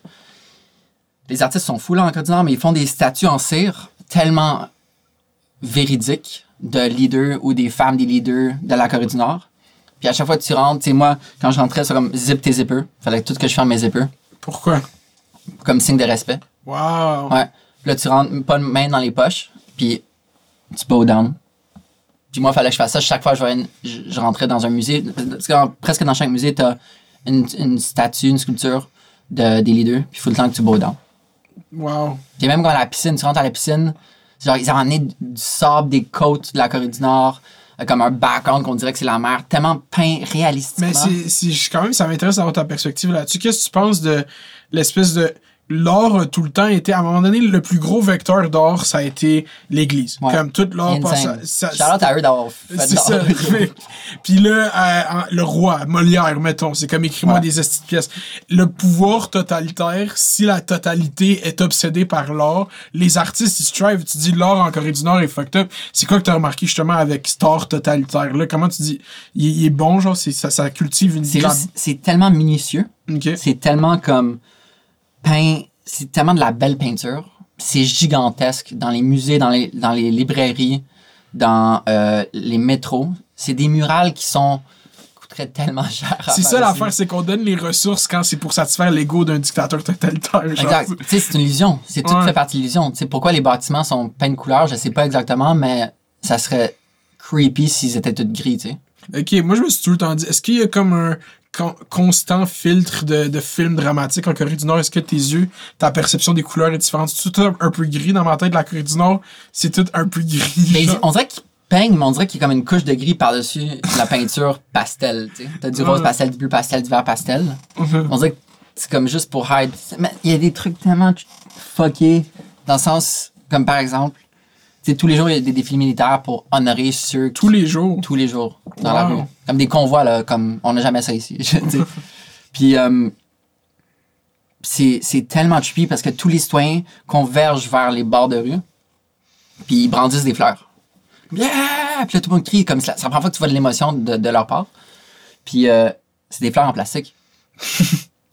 Mais euh, Comme tout est fake. c'est réutilisable, eux, ils sont dans C'est ça. l'efficiency. Yo! Littéralement, tu sais, parce qu'ils ont pas l'argent de. ok, puis mettons, dans ce livre-là, quel travailleur que t'as qui est en Corée du Nord? J'ai essayé, j'ai tellement demandé souvent à mes interprètes de prendre des portraits. Parce qu'évidemment, il fallait que je signe un contrat pour dire que j'étais pas un journaliste. Il fallait pas que je dise que j'étais un photographe, donc il fallait que je sois slick. Euh, puis il y avait tellement des fous travailleurs, comme des dompteurs de chiens dans le zoo, parce que j'étais allé au zoo de Ok, c'est comment ça, le zoo en Corée du Nord? C'est trippy, t'as personne sauf des militaires qui, comme leur day off, mais qui sont habillés en militaire, qui marchent. Donc c'est comme moi, puis juste des rangées Des militaires qui, comme- sont- puis check genre des bébés fuck. C'est quoi l'animal le plus exotique que t'as vu dans le zoo de... euh, tigre, euh, Oh, wow! c'est des neiges, ça, comme les tigres blancs. Wow, il y a Le des tigres blancs. Wow. Ouais, mais ils ont des, ils ont des, euh, des, des pavillons juste de chiens. Wow. Comme tous les sortes de chiens, comme Golden, Dalmatin, genre Chihuahua. Ça, c'est le kind de zoo qui nous manque ici, nous, les zoos d'animaux domestiques. ça, Mais est-ce qu'il y a des grosses installations sportives là-bas? Y a-tu des gros stades? Ouais, tout est gros. OK. Ouais, comme je suis allé à une piscine, tout c'est boosté. Comme Aqua Club a rien à voir à côté, tu sais. OK, puis euh, j'essaie de voir les questions qui me restent sur la Corée du Nord parce que ça me... Ça t'as pas croisé. Je, te- je le pose, mais je le poserai à n'importe qui qui irait là-bas. Ouais. T'as pas croisé Kim Jong-un par hasard? C'est ça qui est fucké, man. Les Nord-Coréens savent pas où est-ce qu'il est. Ah. Ils savent pas où est-ce qu'il habite. Nous, on en sait plus sur lui que eux en savent sur leur leader. Comme nous, on sait qu'il a étudié en Suisse. Les autres savent pas. Pense qu'il a passé toute sa vie là-bas. Ouais. Puis ils savent pas où est-ce qu'il est, avec raison là, parce que comme tu veux pas de révolte. C'est pour ça que c'est la dictature parfaite, justement parce que tout est tellement bien contrôlé. Puis euh, c'est juste une scène. Puis C'est fou parce qu'au Maroc, c'est totalement le contraire. Quand le roi est dans une ville, faut que toute la ville le sache, monte Ouais. les drapeaux, monte les convois, la police est partout, stop à tous les ronds-points. Le roi est in town, ok? Tout le monde, faut que tout le monde le sache. On a lavé la ville parce que le roi s'en vient. Dis-toi que moi, je viens d'un tout petit village au Maroc, ok? Puis une fois, le roi a décidé d'aller là-bas, puis ça a été le plus gros euh, boost d'infrastructure de ce village go. depuis 60 ans. Là. Puis c'est un petit village de genre peut-être 10 000 personnes au maximum, mais juste à cause que le roi, ils ont construit un héliport pour son hélicoptère, ils ont construit des routes en, en- en fucking asphalte parce qu'il n'y en avait pas. C'est fucked up que le pouvoir du pouvoir, justement. Ouais. C'est ça qui me fuck up dans tout ça. c'est fou. Puis après la Corée du Nord, tu restes une semaine là-bas. C'était-tu la fin de ton voyage? T'es-tu revenu ici? Allé où? Euh, c'est ça, là, j'étais sur la fin de, de shoot ce livre-là, justement. Puis je me suis dit, il me semble qu'il manque quelque chose. vu que j'ai- En fait, pour, pour conclure euh, la réponse à ta question, donc j'ai demandé plein de fois de prendre des portraits mes Ah ouais. interprètes me disaient Ah, il veut pas. Comme il lui demandait même pas, il disait Il il est pas d'âme. Donc, la seule personne que j'ai pu prendre un portrait, j'ai même essayé de prendre des militaires qui m'ont fait des tournées de musée. voulait pas. Puis, euh, le seul portrait que j'ai pu prendre, c'est mon chauffeur, qui est la seule personne avec un sourire que j'ai vu de toute euh, la semaine là-bas. Donc, mon, mon chauffeur se retrouve dans le livre, mais j'aurais adoré en avoir tellement. Mais Tes interprètes non plus voulaient pas? euh, vu que, comme j'ai décidé de juste faire des hommes dans ce livre-là, Ok. Euh, mes interprètes étaient Ouais, c'est au début du livre. Ouais. T'avais fait une autre série en Inde sur des femmes. C'était Ouais. quoi cette série-là? Ben, je suis encore en train de la faire comme à la peaufiner, mais c'est euh, les femmes en, en agriculture en Inde. Donc, au début, j'avais commencé à juste faire. J'ai fait une série sur ça. Après, je suis retourné une fois, puis j'ai vu des nouvelles initiatives qui empoweraient les, les femmes euh, dans les villages que j'étais Mhm. en faisant du fromage. Tu sais, le fromage, c'est un produit pour les riches. Pour, tu c'est pas, pas des pauvres dans la rue qui vont manger du fromage parce que ça coûte de l'argent de transformer, puis vieillir, puis tout ça. Euh, puis donc, des nouveaux modèles économiques qui empoweraient les femmes, qui leur donnaient des, des moyens financiers, une liberté, un certain pouvoir dans la société patriarcale qui est euh, l'Inde. Mhm. Euh, donc, je suis encore en train de travailler là-dessus, puis c'est vraiment comme un projet à long Puis terme. surtout qu'en Inde, l'agriculture, c'est comme un gros hot C'est button huge. issue. Ouais. Est-ce que tu peux. Moi, je suis, je suis comme, je suis familier un peu avec le beef, mais comme il y a un. Je sais Ouais. qu'il y a un plus gros beef entre le premier ministre puis les agriculteurs, justement, ils ont fait une grève. Whatever, t'es-tu allé dans ce contexte de, de climat de tension un peu? Non, j'aurais adoré, mais là, tu vois, moi, j'ai un visa de 10 ans pour l'Inde. Wow, ok, Ouais, comment ça? Pour la Ben, Chine aussi. je, suis Ouais, comme- je suis loadé en visa. pour. Mon passeport, il est plein. Je suis comme dès que je suis prêt, j'y vais. Mais là, les frontières de, de l'Inde sont fermées. Avec la Chine? Euh, avec les étrangers. Oh, ouais, à cause du variant, c'est ça. Ouais. Mais en, en fait, depuis la pandémie. Ok. Ouais. Donc, euh, j'ai pas, j'aurais adoré pour y aller parce que, comme on en a parlé un peu dans les médias, clairement moins québécois parce qu'on a moins un intérêt international. Mais, euh, tu sais, c'est fou, tu sais, bloquer des, des autoroutes alentour de Delhi qui, comme quoi, 30, 40 millions de personnes, je sais pas trop. Puis, euh, ouais, la, Ça, c'était, ok, dans le fond, le mouvement euh, de grève, c'est de bloquer les autoroutes? Ouais, c'était ça leur manière de le faire, mais en gros, c'est comme. C'est complexe, là, mais un système développé par l'État pour réguler les prix, un peu comme qu'on a ici, pour réguler les prix Des matières premières, genre? euh, ben, par rapport à tout ce qui est agriculture, Ok. comme le blé, l'avoine, etc. Euh, Puis là, il y avait des changements là-dedans qui faisaient en sorte que comme c'était plus. Ils se tournaient plus vers le libre marché, très sommairement, là. Euh, puis là, ils sont pas dans donc parce que ça faisait moins d'argent. Ouais, donc là, li- littéralement, c'est tellement indien de faire ça, mais ils ont pull-up en tracteur dans New Delhi, puis juste bloqué les autoroutes, puis chill là. T'es-tu déjà allé à New Delhi? Ouais, plusieurs, euh, comme 10 fois. C'est comment New Delhi? C'est quoi le vibe? New Delhi, c'est vraiment pas tant fun parce que c'est vraiment comme une ville qui a été créée comme capitale un peu. C'est juste des ambassades. T'as pas vraiment la culture, t'as pas vraiment le charme. C'est-tu beau, genre, euh, Pas esthétiquement? de temps. Non? Non, c'est ça. C'est c'est évidemment très, très, très. euh, Il y a beaucoup de smog. C'est dense, ouais. Ouais, mais euh, ben, Mumbai a vraiment son charme parce que à cause de l'histoire avec l'Empire britannique puis tout. Versus New Delhi, c'est juste comme les fonctionnaires sont là. Je t'allais dire un peu comme Québec, mais non, Québec, c'est full beau, là. Il y a des fonctionnaires et c'est beau. Ok, ouais. Mais ouais, c'est un. Mais c'est vraiment comme un point de transit pour aller partout. Euh, donc, t'as pas. Faut le temps que tu reviennes à, à New Delhi pour aller à d'autres places, puis continuellement, puis. Ouais. J'ai pas tant été dans. C'est comment être dans une ville où est-ce qu'il y a autant de gens que ça, genre? Moi, j'adore ça. Pour vrai. Ok. J'adore le chaos. Je sais pas si c'est parce que travailler dans un club, ça m'a fait comme. Mais pour vrai, je fais souvent l'analogie que avoir travaillé dans une boîte de nuit, la part 200, pendant autant longtemps, puis c'est tellement de bruit, c'est tellement de chaos, ça va tellement vite, ça bouge, c'est sombre. On dirait que j'ai développé un sens de calme dans, dans ce chaos-là. Puis ça m'a un peu, j'imagine, aidé sur le terrain de comme. Plus a de chaos, moi, plus je suis dans. Moi, qu'est-ce que j'ai tout le temps respecté de vous à part 200, c'est que chaque soir, c'est la même calice d'affaires. Côté musique, là, Ouais. côté, genre, c'est on repeat, puis surtout que c'est le même monde qui vont tout le temps à part 200. Mhm. Fait que c'est comme une espèce de ground, euh, jour de la marmotte, en de, à part 200, puis je suis comme, vous êtes fort de tolérer ça chaque fucking jour. Mais tu vois, en même temps, quand il y a un nouvel album qui drop comme Drake ou Kanye. Ouais, c'est ça, là, c'est, Là, t'es comme, oh. ça a valu la peine de passer tous ces moments à Ouais. réécouter le même beat de Lil Pump. pendant Ouais, c'est 17. ça.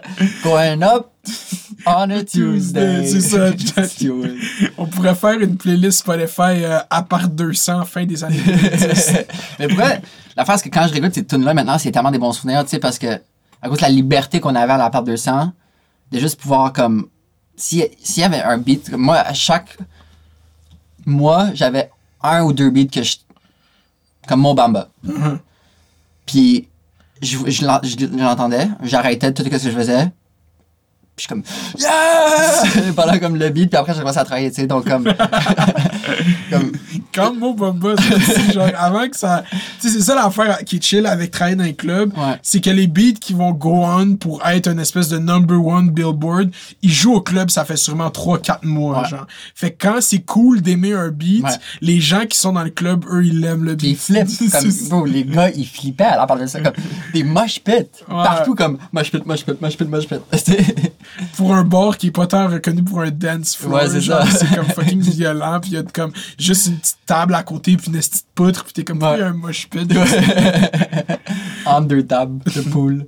Euh, ok, fait que il y, a aussi une grosse partie de ton voyage de voyage, c'est justement quand t'es allé au Liban pendant la guerre civile. Ouais. C'était quoi? Je sais que t'es-tu parti d'ici pour aller au Liban directement quand ça s'est passé? Euh, ouais, la révolution, en gros, elle venait de commencer octobre 2019. Ok, c'est une révolution, c'est pas une guerre civile. Ouais. Ok. Ben, euh, pour elle, comment la- les choses s'enlignent, ça va. Tu sais, ça peut éclater à n'importe quel moment. Ok. Comme la- je suis allé deux fois pendant cette révolution, quand l'explosion est arrivée, puis le début de la révolution. Ok. Puis juste la dernière fois, je vais expliquer le, le début, mais euh, quand je suis retourné pendant après l'explosion dans le port, c'est quand j'étais là, dans les banlieues de Beyrouth, t'avais des fusillades entre chrétiens puis musulmans, Hmm. Puis il y avait comme quatre morts, tao tao tao. Wow. Puis ça, ça peut être comme littéralement l'étincelle, Psh! puis là, tout repart. Wow. Donc, euh, c'est un peu comme... Je savais pas que c'était un conflit en genre ça, une personnel shit, là, des fusillades entre musulmans. Ben, c'est complexe, tu sais. Puis, euh, ben, je, je vais revenir à ça après. Quelque chose que j'ai compris la, la troisième fois que je suis allé. Mais juste pour répondre à ta question directe, c'était. euh, j'ai des amis libanaises qui m'ont encouragé à aller au Liban en 2016 pour la première fois. Puis, je voyais qu'ils repostaient des stories de la révolution qui étaient comme. Pas comme une révolution normale du monde arabe. Tu sais, on a comme le stéréotype de la révolution arabe. Puis, c'était pas ça. C'était des enfants qui donnaient des câlins à des soldats. C'était des fleurs qui étaient données à des soldats. C'était des, des gens qui dansent dans la rue. C'était des cours de yoga dans la rue. C'était des cours de soccer dans la rue Mhm. pour bloquer les autoroutes, mettons. Je moi, c'est tellement différent. Ça va selon mon purpose de vie de essayer d'aider à vaincre l'islamophobie indirectement. Donc, je me suis dit, je vais y aller.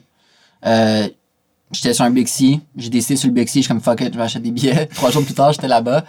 Puis euh, je suis resté là un mois pour couvrir là-bas. Puis l'angle que j'ai vraiment adoré couvrir là-bas, c'est vraiment le rôle des femmes dans la révolution. Parce que justement, le fait que c'était pas une révolution très comme agressive, à, à coup de cocktail Molotov, c'était à cause des femmes.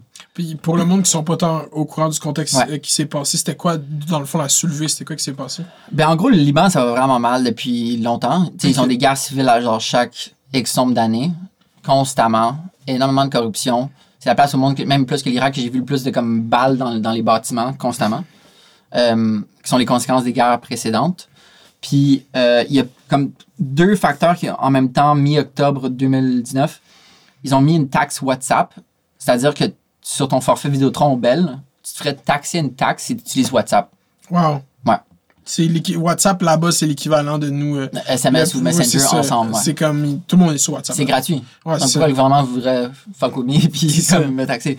En même temps, il y a eu des feux de forêt. Tu sais, le Liban, c'est minuscule. Les gens s'en rendent pas compte, là, mais c'est d'ici à Ottawa, max. Wow. C'est comme 200 km de large. Wow, ok, je pensais que c'était un peu plus gros. Non, non, c'est minuscule. Là. Ok, ok, ok. Puis euh, il y a eu des feux de forêt. Donc, tu sais, quand, quand ça part, t'as pas beaucoup de place. T'as pas beaucoup de. Tu sais, faut. Faut que tu aies des ressources vite, du Exact. manpower pour éteindre ça rapidement, genre. Voilà, parce que sinon, t'es en merde. Puis ils avaient eu des cadeaux de av- d'avions ou d'hélicoptères pour éteindre les feux de forêt. Mais à cause euh, de la corruption du gouvernement, ils les ont, ils les ont jamais maintenus. Mais tu sais, c'était un cadeau énorme de par un autre pays, je sais pas trop lequel. Puis là, quand les gens ont vu que comme ces avions-là étaient groundés au sol à l'aéroport par faute de maintenance, les gens sont comme Yo, fuck you. On se fait donner des, des shit, ils étaient même pas capables de prendre soin de ça.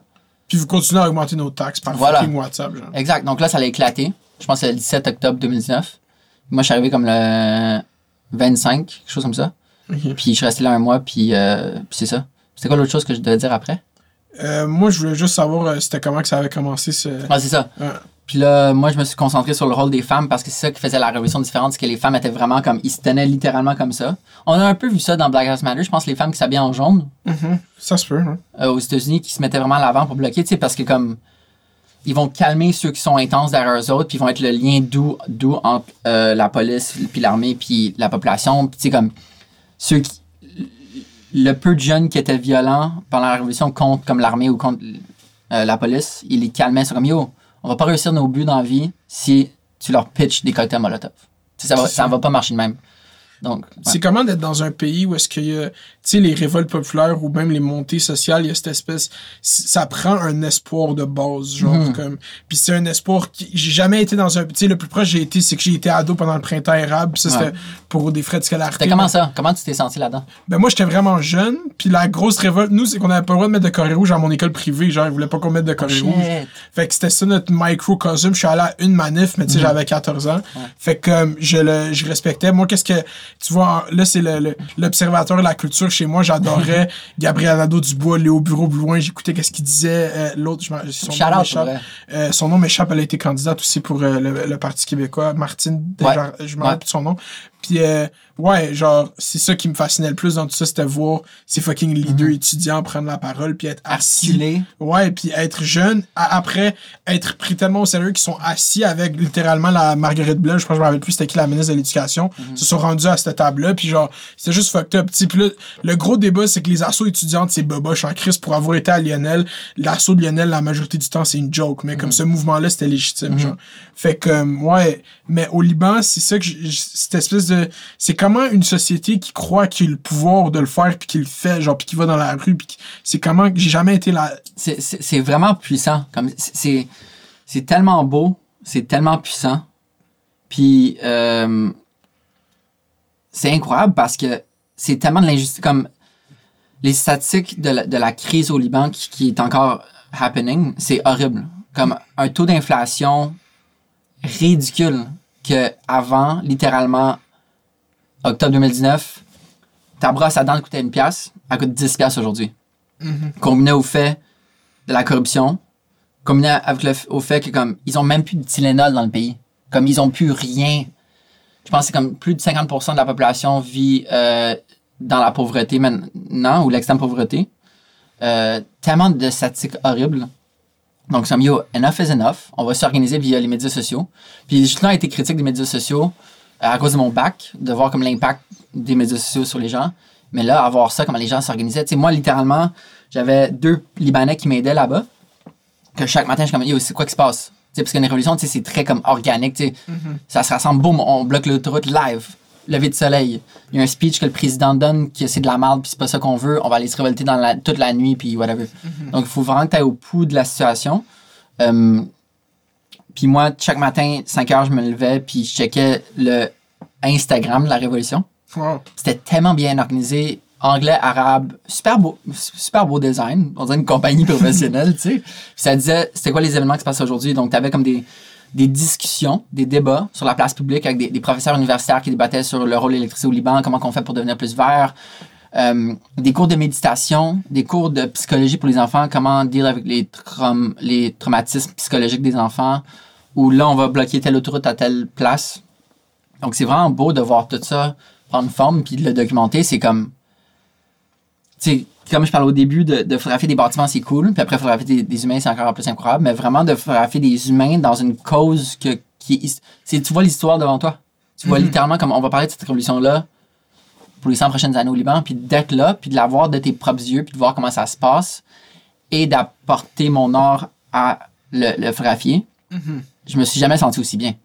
C'est rough, c'est rough sous plein de manières, sur le corps puis tout, mais tu sens comme à la bonne place au bon moment. C'est comme, c'est pour ça que je suis vivant. C'est pour ça que ma mère m'a mis au monde.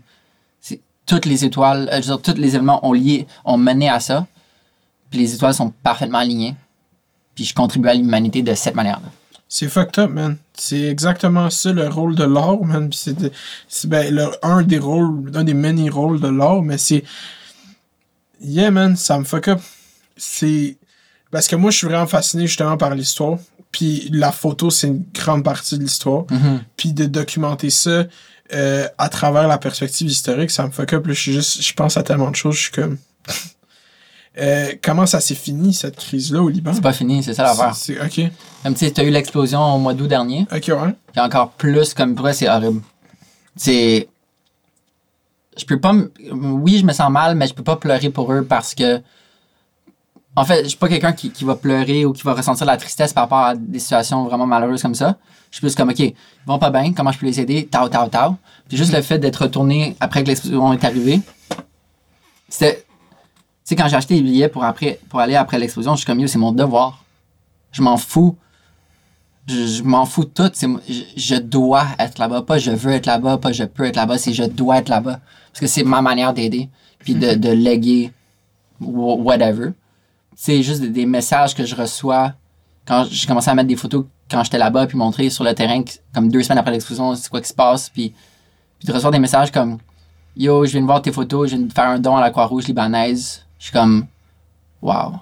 Mhm. Tu sais, ça me rend émotif à la limite parce que c'est ça qu'il faut, tu sais, c'est en utilisant le pouvoir de l'art, de la beauté, que tu montres les gens des vraies situations de vrais humains, mais avec une belle photo artistique pour les éveiller sur un enjeu qu'ils auraient peut-être pas entendu parler, tu sais, comme on, on a entendu parler de l'explosion pendant une semaine. Après, les médias sont partis. Littéralement, moi, je suis arrivé au moment que le devoir puis la presse sont, sont partis. Eux, ils ont envoyé du monde, ils envoient du monde là-bas quand ils se passent des shit de Ouais. même. Ah, wow. Ouais. Puis ils sont partis quand t'es arrivé. Ouais, ben évidemment, ils ont des budgets limités, là, clairement. Ouais.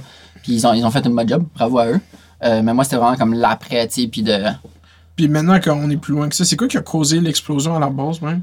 Euh, la corruption. non, mais genre, physiquement, genre. Euh, c'est en gros, c'est la négligence. Donc, tu avais des explosifs.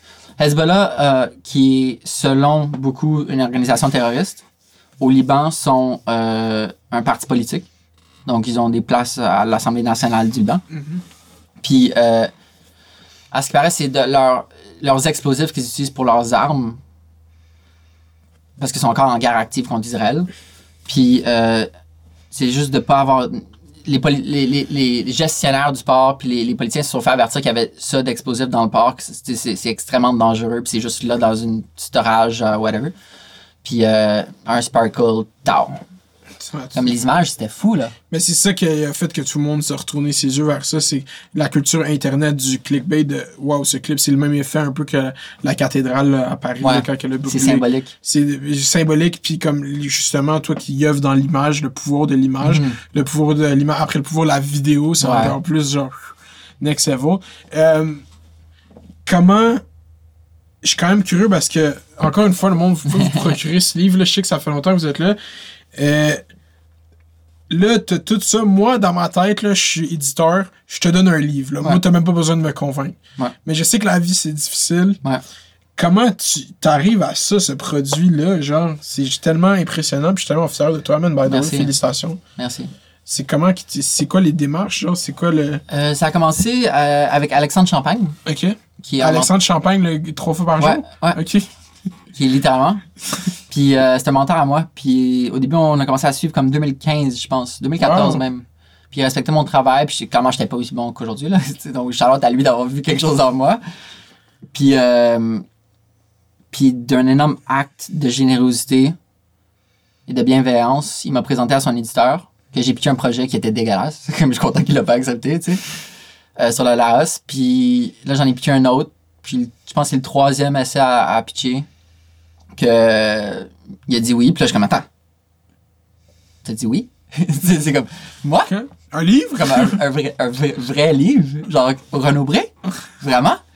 Puis, euh, puis en gros, c'est comme, tu signes un contrat que, euh, il est comme, yo, je sais que le projet n'est pas fini, va le finir, prends ton temps, reviens-nous quand t'es prêt, on va publier le livre.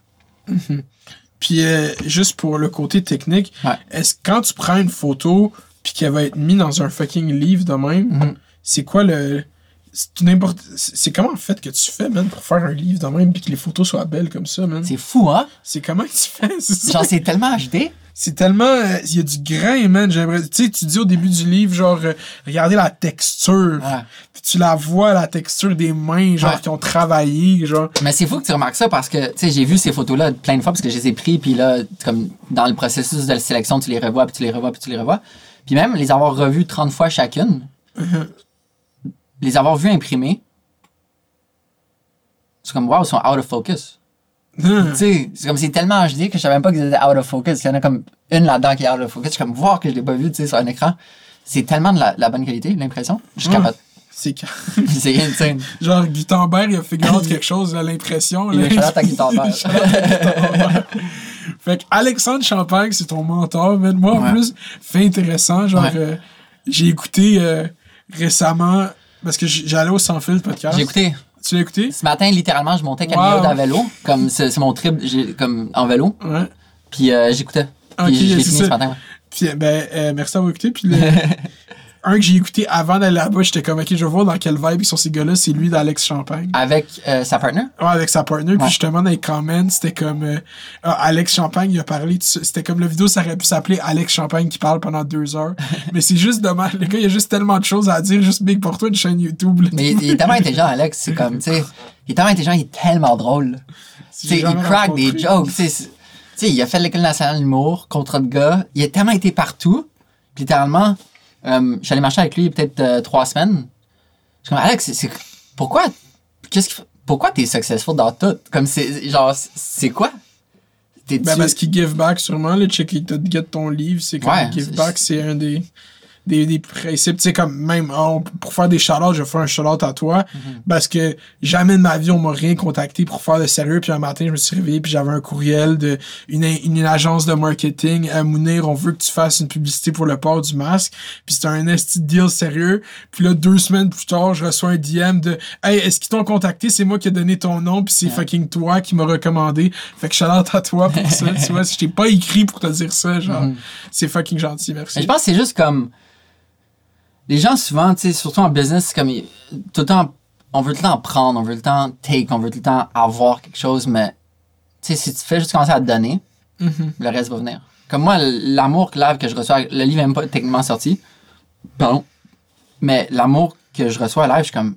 Non, mais dingue que je reçois autant d'amour. Puis je vois que c'est comme le build-up des années, tu sais. Mhm. Puis c'est c'est tellement beau. C'est comme tout ce monde avec qui t'as juste été gentil, qu'il voulait juste te voir win, Ouais. que là tu win, ça veut, ça veut dire un win pour tous ces gens-là aussi, Mhm. tu comprends? Quand moi je vois que tu sors un, un livre, c'est comme c'est comme si c'était un win pour moi, genre, tu comprends? Genre, tu sors un livre. Fait que c'est ça le, le- le- vrai win, c'est ça, c'est pas juste de prendre la job des autres, c'est vraiment de juste faire le mieux pour être chill puis amener tout le monde avec toi. C'est ça qui était en bas avec la culture, tu sais. Ce livre-là, c'est pas- pas, juste moi.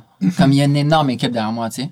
Genre mes amis qui sont avec moi du cégep depuis plus que 10 ans, qui, me font rire chaque vendredi soir en prenant une bière, qui m'inspirent, à- qui, me rendent heureux, qui, qui m'aident à choisir les photos dans le livre, les, correcteurs, ma mère qui m'a aidé à trouver tous les noms des emplois, qui sont des fois techniques.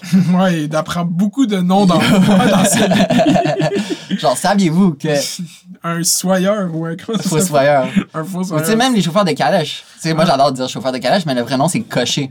Coché, wow. tu sais. Puis, littéralement, entre la, la fin de la prise de photo du livre puis la sortie, la job de cocher est déjà disparu. Comme ma, mon C'est quoi désir. que ça fait un, ah, c'est un chauffeur de calèche. Ouais, Puis euh, il y en a plus de chauffeurs de en à C'était Montréal. quel pays ça? Montréal. À Montréal, ouais. Ouais. C'est rendu euh, poétique. Ouais, c'est ça.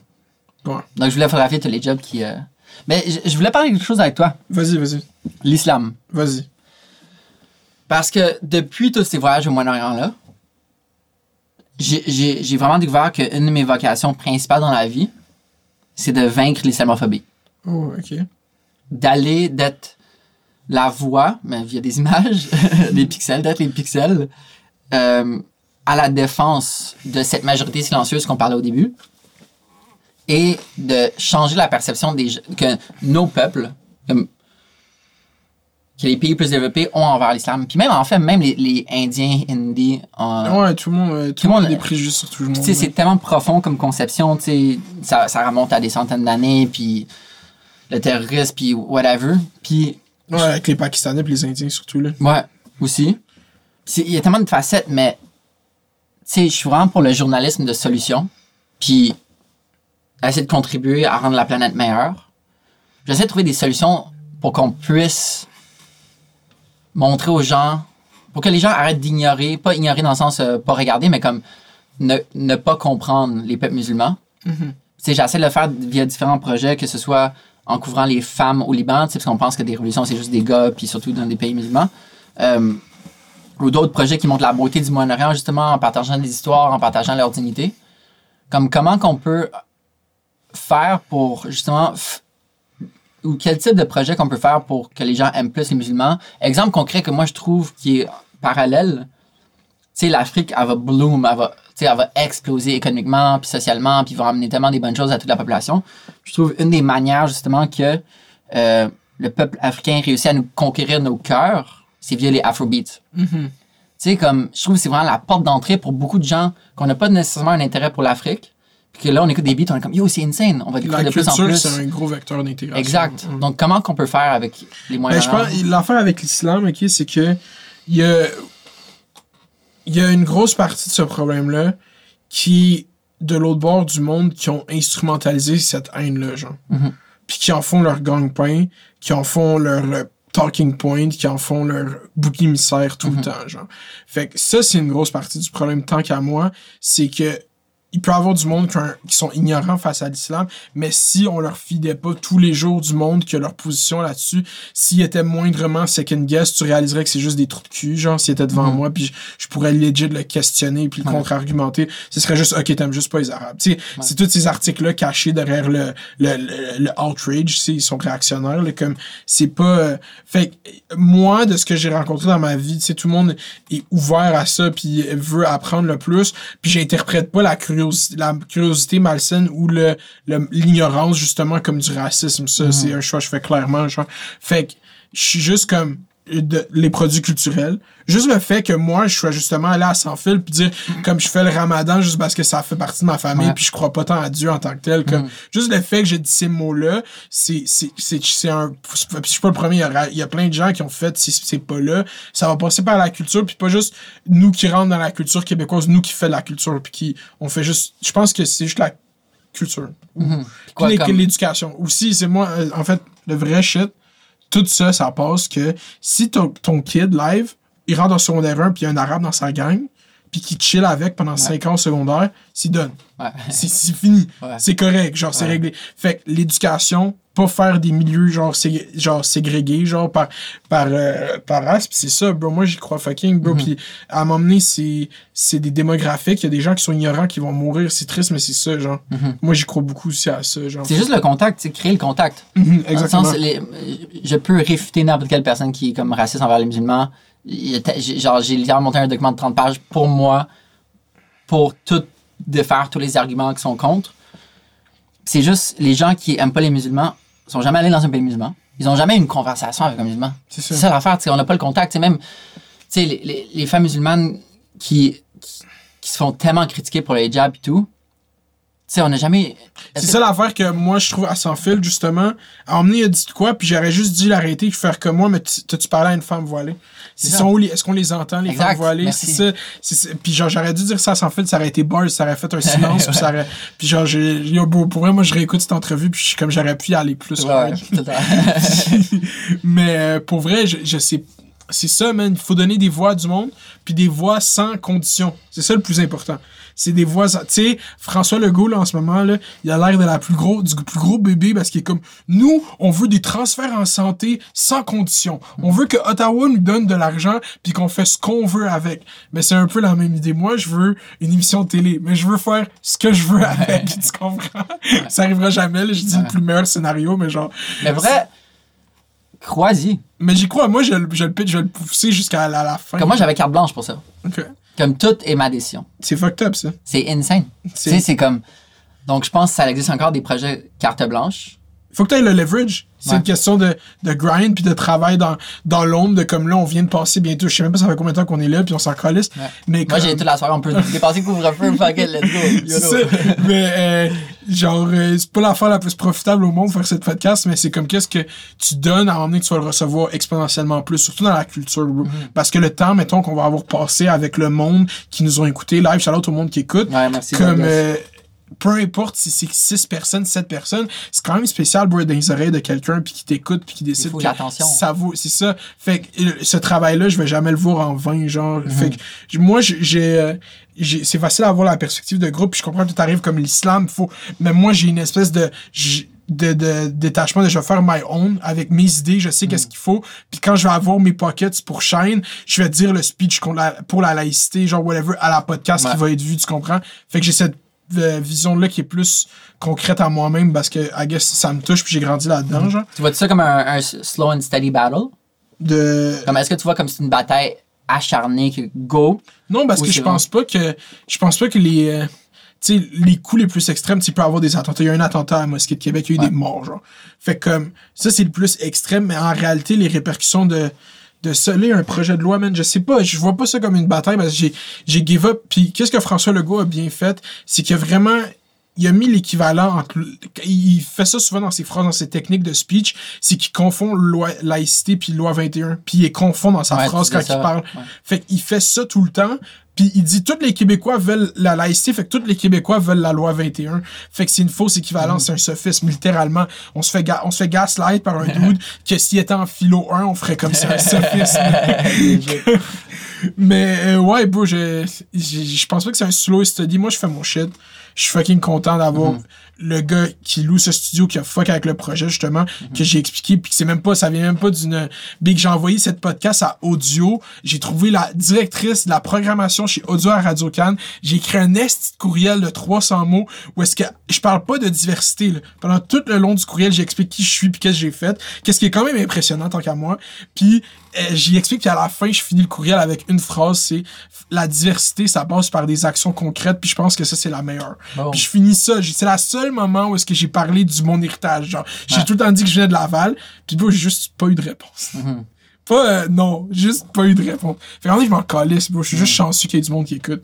Mais l'entrepreneuriat, que ce soit culturel ou pas, c'est juste comme cons- constamment comme lancer des lignes à l'eau. C'est ça. C'est tellement de lignes que t'envoies à l'eau. C'est ça. Moi, je fais tout ça. Dès que quelqu'un, parce que maintenant, euh, le monde qui, avant, qui m'écoutait dans la culture, il était gêné de me dire qu'il m'écoutait, mais là, il y a tout le temps du monde, chroniqueur quelque part, chroniqueur quelque part, qui m'écrivent, puis je leur dis tout le temps, hey, j'ai hâte qu'on soit collègues. Je te jure, faudrait que Yo, tu, faudrait que tu check mes. DM. Genre, je rends du monde du 98.5 mal à l'aise.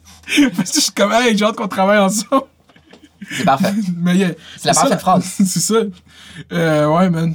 Shout out. Euh, je- moi, je suis con- c'est, c'est, euh, je savais pas que ça venait de cette motivation-là de l'islam en tant que tel. Ben, je- je- vu que tu voyages beaucoup, Mhm. puis il y a tout ce mythe inflate autour de l'islam, c'est sûr que ça, ça a dû te frapper quand t'as réalisé Ah oui. c'est genre du monde fucking chill, les plus accueillants que t'as vu de ta vie, c'est ça que t'as dit. Genre, puis genre, je te confirme que partout, au Maghreb, au Moyen-Orient, c'est pas mal généralisé que ce Mhm. monde-là, ils ils attendent juste d'être chill avec du monde, mais il y a des débordements des religions, comme partout dans toutes Comme les partout. religions. Les bouddhistes, avec les Rohingyas, C'est quoi ça? euh, au Myanmar, Ok. c'est avant qu'il se passe tout ce qui se Ah, passe ok, vraiment. ouais. Tu sais, Ils ont fait un génocide contre les Rohingyas, qui- comme les bouddhistes ont fait. Mais je.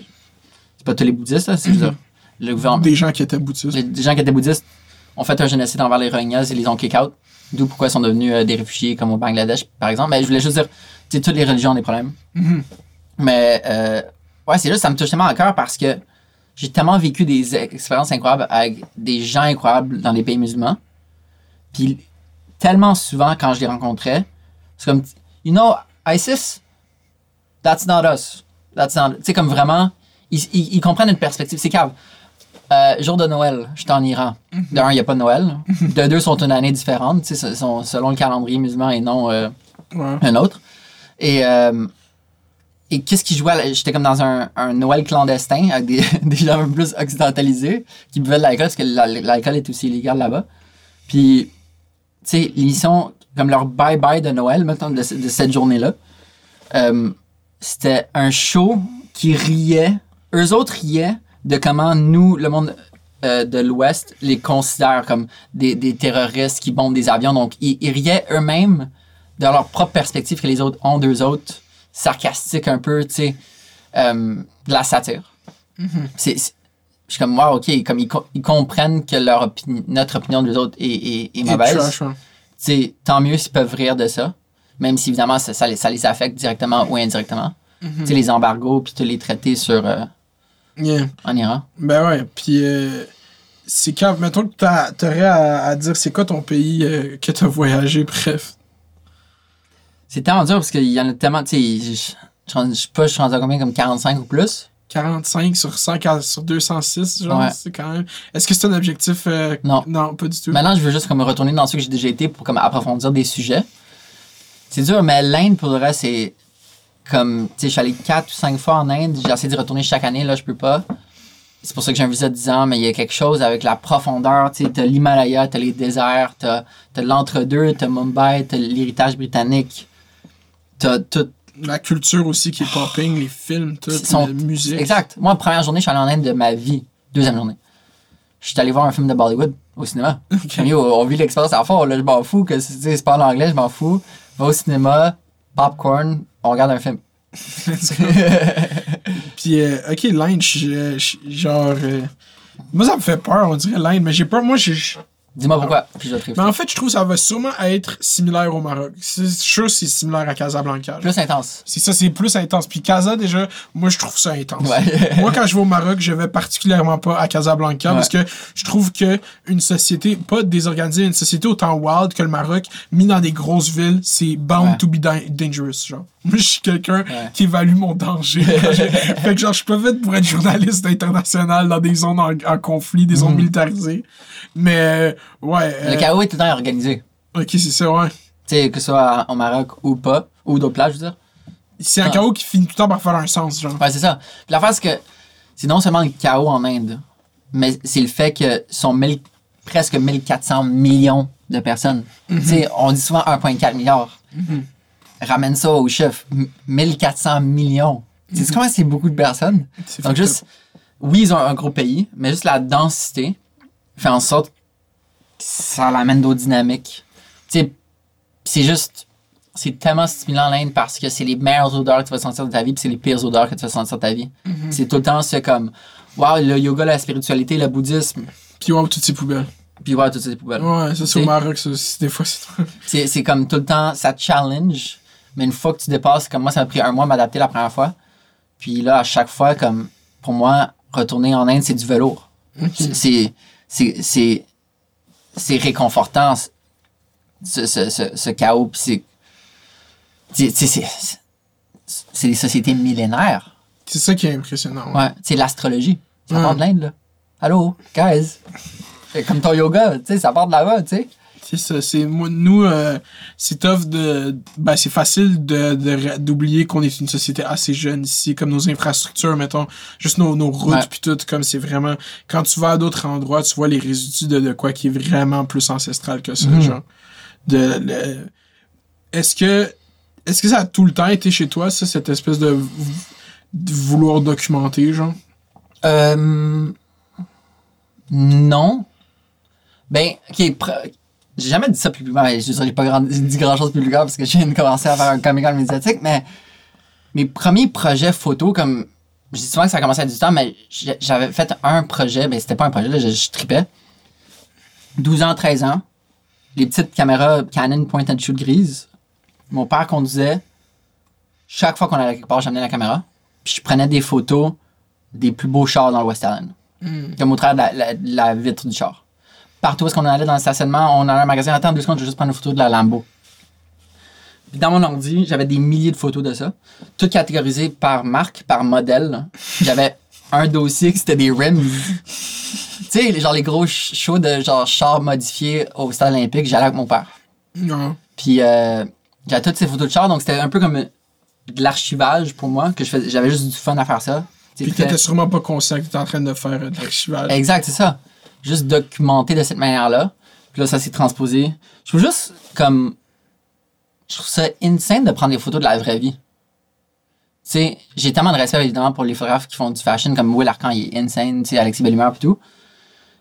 Mais c'est exactement l'opposé de moi, sais, comme eux autres créent un concept puis orientent le shoot.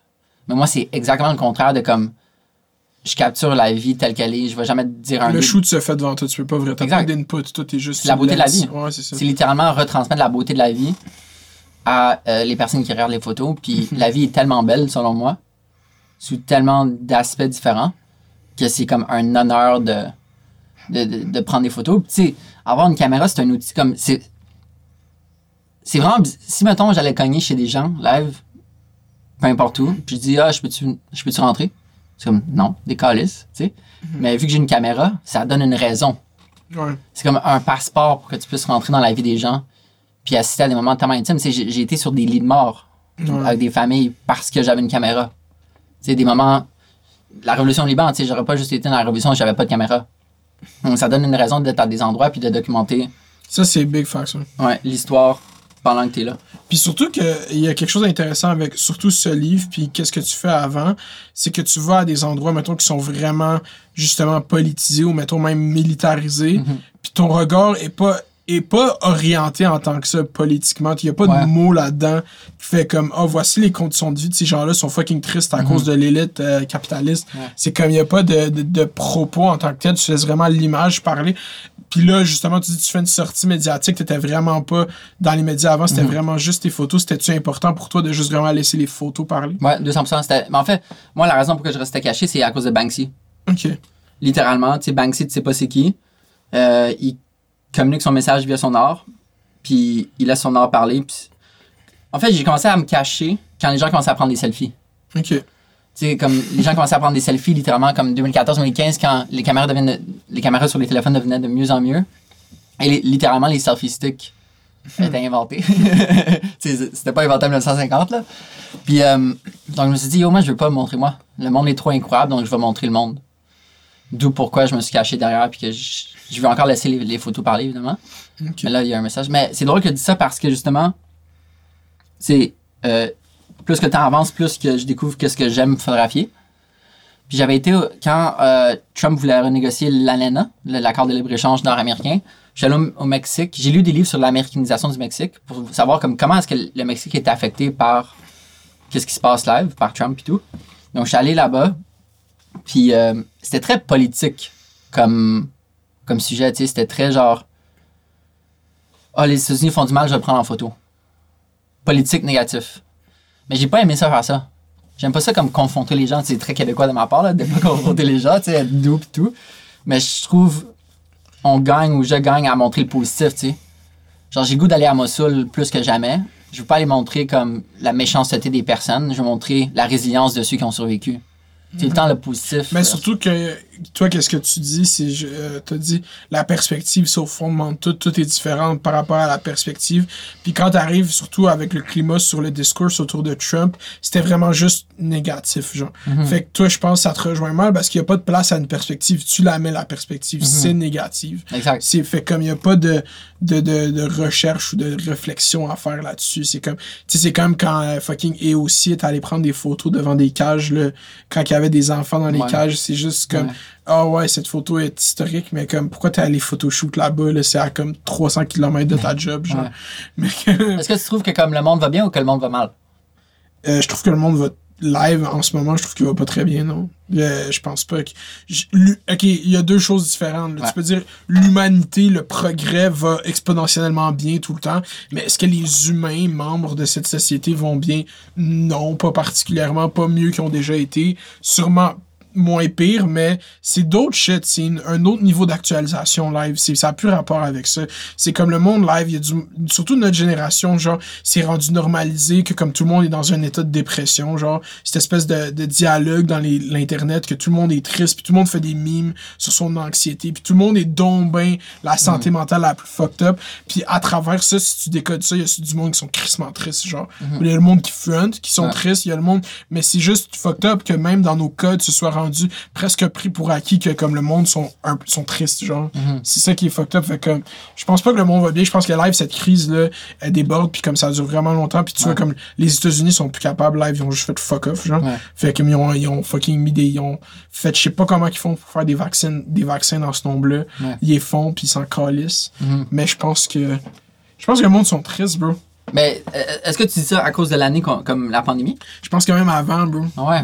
en général. Mais moi, je le vois d'un point de vue, c'est comme quand tu, euh, tu parles beaucoup dans l'espace public, tu vois beaucoup d'interactions que personne aurait le droit. Ah, Il y a beaucoup de gens qui ont commenté mes vidéos, je pourrais jamais. Puis quand tu vois à peu près beaucoup de gens dans la société, t'es juste comme, ouais, man, il y a toutes sortes de gens. Genre, je pense que tout le monde est dans des états vraiment différents en tant que tel. Pas, pas, euh, je pourrais pas généraliser, c'est ça la fin. Mhm. Tu, tu penses que ton opinion est influencée euh, à combien de pourcents, c'est dur à mettre un, un chiffre dessus, mais de, de par euh, le fait que tu es dans le monde web?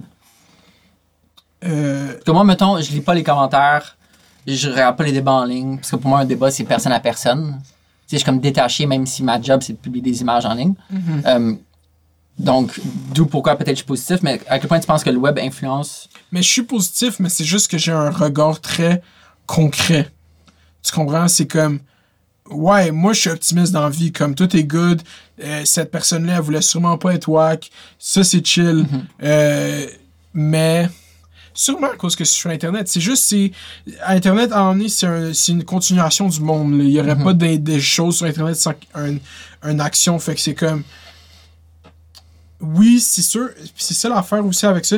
C'est que tu peux contrôler à quoi tu penses, tu sais. Comme tu dis, je, je, je regarde pas de discours sur Internet. Moi, quand je discute avec du monde, on a des bonnes discussions. C'est ça ma perception, c'est ça la réalité. Ouais. C'est ça qui arrive. Mais en réalité, est-ce que c'est vraiment ça La la, mienne. la- c'est ça, c'est fait que c'est comme oui, la mienne est sûrement teintée heavy, ben plus que n'importe qui même par l'internet, j'en consomme trop, ben pas trop, j'en consomme beaucoup genre. Ouais. Fait que c'est sûr que 100% c'est ça qui gère en majorité mon C'est quoi les moments que tu consommes pas Internet? Euh, quand je game. Mais même là, tu vois, quand je game, je, je joue à Minecraft tout seul dans mon monde, je fais juste genre péter des bulles puis faire des rénovations dans mon monde, genre. Je suis pas. J'écoute de quoi, genre. Fait que je consomme tout le temps de l'information. Moi, il Ouais. y a de quoi qui m'ont qui m'ont donné l'accès à la route de l'information, bro.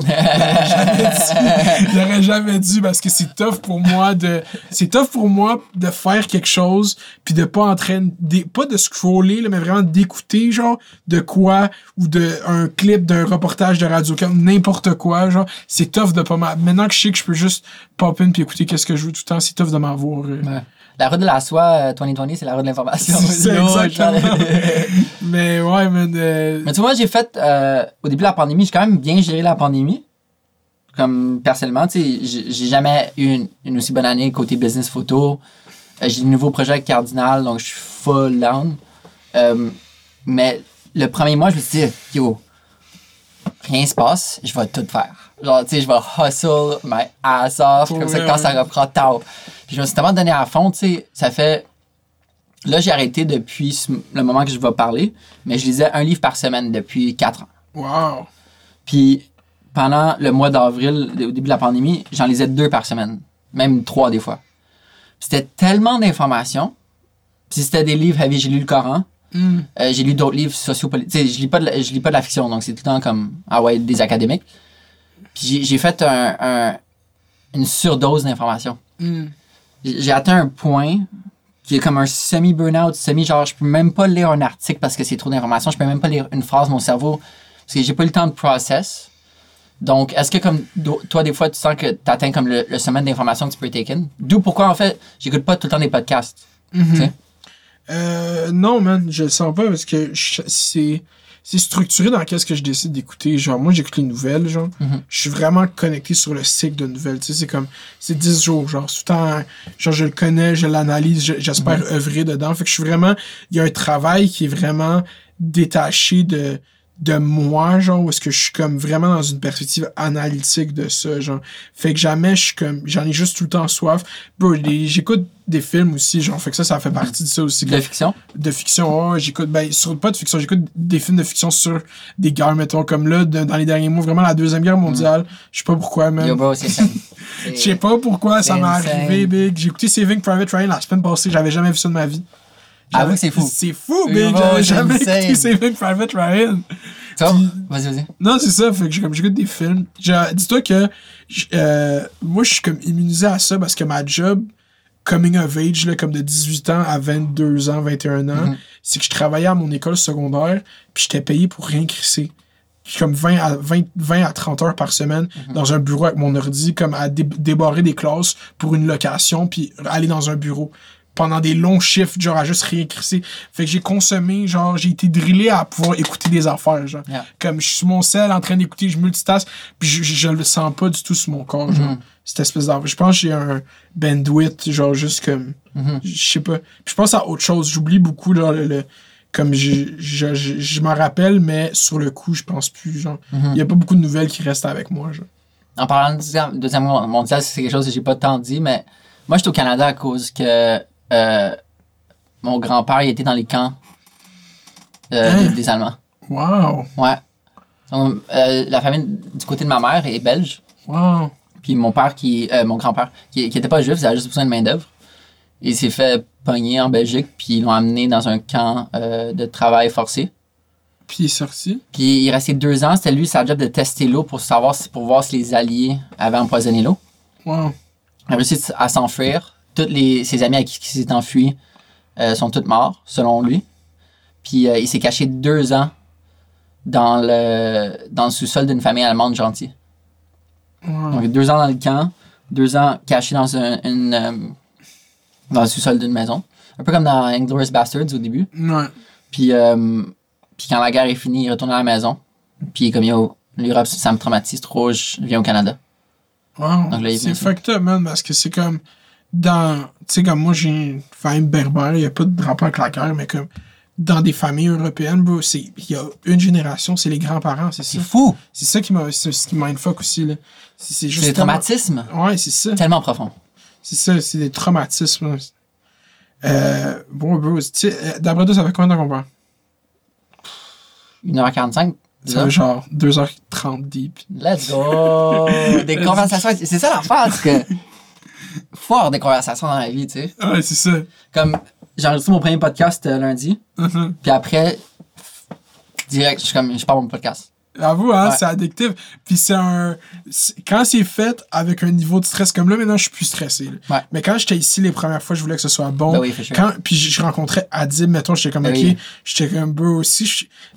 Tu sais, quelqu'un que c'est sa job parler, puis que toi, tu prétends que ta job, ça pourrait être parler. Quand t'es mis face. Moi, je vois souvent les entrevues comme des joutes, genre. Mhm. Ouais. Je suis comme. Euh, essaie de placer mon mot, genre, j'essaie de prendre ma place, genre. Parce que ben, personne ne va te la donner, I guess. Mais Mhm. comme, quand j'étais contre Adib, contre Adib, tu vois, déjà, dans ma tête, c'est comme ça, genre.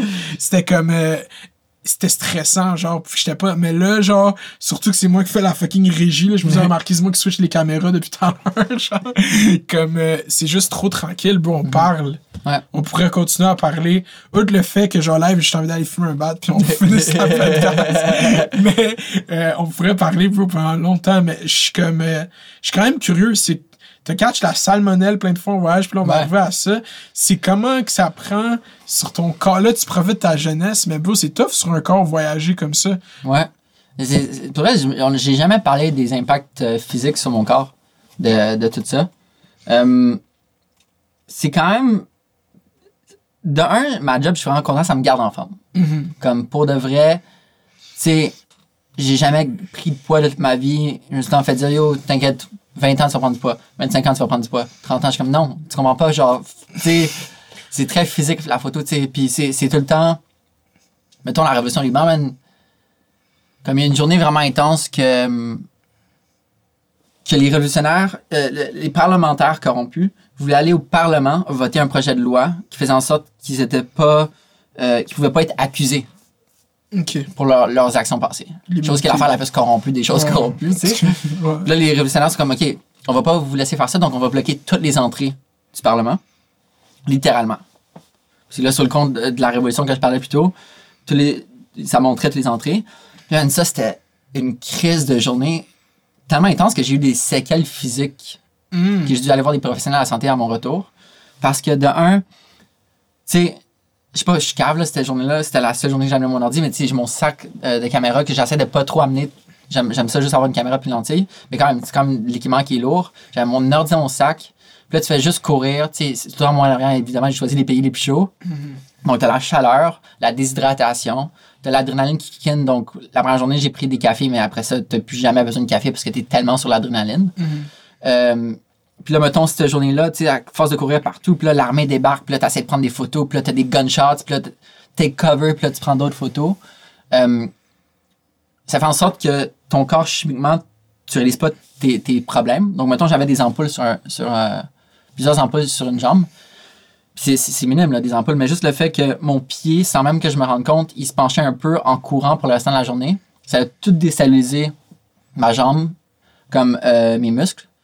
Puis j'ai juste eu des, des crampes dans mes jambes tous les jours après ce moment-là. J'ai dû aller voir mon ostéo. T'es fuck up un nerf, genre. Ouais, c'était juste comme tout était débalancé. Ou même euh, mon Noui euh, au Liban, il blast de, de la musique dans la rue, puis les speakers pour les, les speeches puis tout. C'est tellement fort. Comme on dirait qu'ici, on a comme un plateau de décibels qu'on peut endurer, mais eux autres, c'est comme... Puis, euh, puis on dirait que ça allait comme... Ça allait pas percer. Je sais pas comment ça marche, les oreilles, mais on dirait que ça allait comme Irrité ou whatever. irrité. Donc, même quand je retournais travailler à la part de sang après la Révolution, tu sais, je devais porter des bouchons quand je Surtout que toi, t'as travaillé dans un club. C'est ça qui est drôle en Christ. Donc, j'ai dû acheter des bouchons que maintenant, euh, là, j'y porte plus, on dirait que c'est revenu, mais je devais les porter dans les shows en travaillant tous les soirs.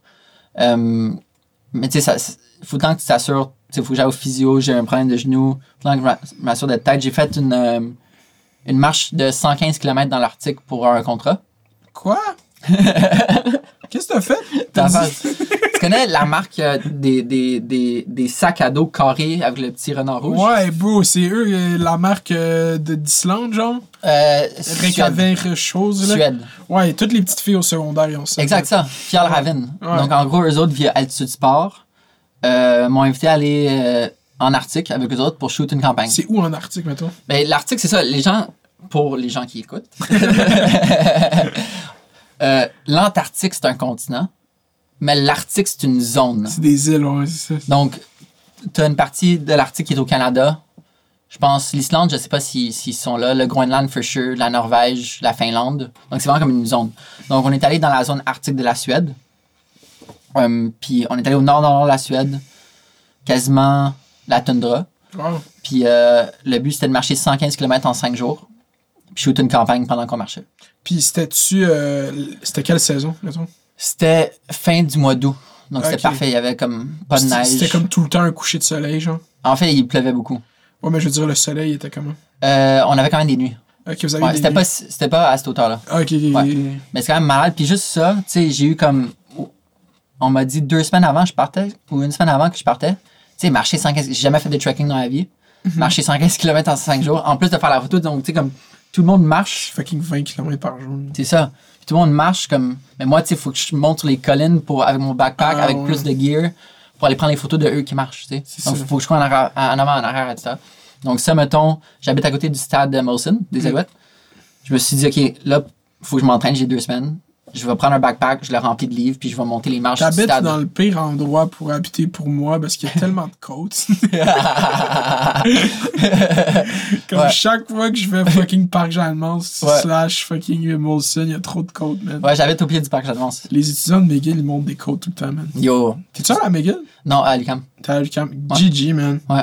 Euh, yeah, bro. Ok, fait que tout le monde, ah, merci d'être écouté, d'être rendu jusque-là. Tout le monde, ça, c'est le livre Travailleur. Ok, je vais essayer de le mettre. Non, c'est plus pas mal. merci tellement pour le shout Non, non, non. Allez l'acheter. OK? C'est tellement beau, puis il y a des portraits, puis t'apprends des jobs. Puis regarde, j'ai ouvert une page au hasard. Ça, c'est le cocher qui est le chauffeur de calèche de Montréal. Un job qui n'existe Hey, moi j'ai pogné le plus. cocher. Let's go. Puis euh, c'est ça, man. C'est fucking beau. Puis euh, c'est un beau cadeau de Noël, un beau cadeau de fin de Ramadan, un beau cadeau de n'importe quoi. Euh, T'as-tu, part ton livre, y a-tu quelque chose peux payer? Um, man, love, love will lead the Yeah, world. y avait-tu de quoi que t'avais vraiment en tête que tu voulais partager aujourd'hui? Non. C'est good, on a passé à travers. Ouais, T'es satisfait de cette discussion? ouais. Let's go! Yeah. That's how we do. Les gens ils viennent ici, il faut que tu sois satisfait, sinon tu pars pas, on reste ici 5 jours. Yeah. ok. Merci beaucoup d'avoir écouté. Abonnez-vous, allez vous abonner à lui Drowster partout. Son livre va être en vente, c'est Travailleur. Puis c'est ça, man. Faites les dos, faites les bails. Merci d'avoir écouté. Merci, guys. Puis euh, à la prochaine. Mettez 5 stars sur Apple. Bye. wow. Done. Let's go. On l'a dead, bro. Yeah. Je te jure, hein, parce que t'es arrivé, t'es arrivé de tête, puis là, il est 2h50. Fait qu'on a parlé 3 heures. T'es arrivé à 1 heure? Ouais. Non, on a parlé 1h50. Non. On a parlé plus que ça. Oh non, t'es arrivé à 1 heure. Ouais. Oh, je croyais que t'étais arrivé à midi. Non, c'est chez Big. Oh, je pensais que t'étais. Mais c'est ma bad. Non, en fait, on avait parlé 2h50. Chill. J'étais comme, yo, on a parlé longtemps. J'étais comme, tu sais, d'habitude, je habitué que ça passe vite. fait que je suis comme, ça ferait du sens que son histoire de Corée du Nord allait durer une heure au compte. Les gens vont rien comprendre, tu vas avoir dit, ça fait 2h35. Eux autres, c'est comme, ça fait 1h35. Ils ont coupé tout ça, on est, ok. Mais, ok. Ouais. Dog.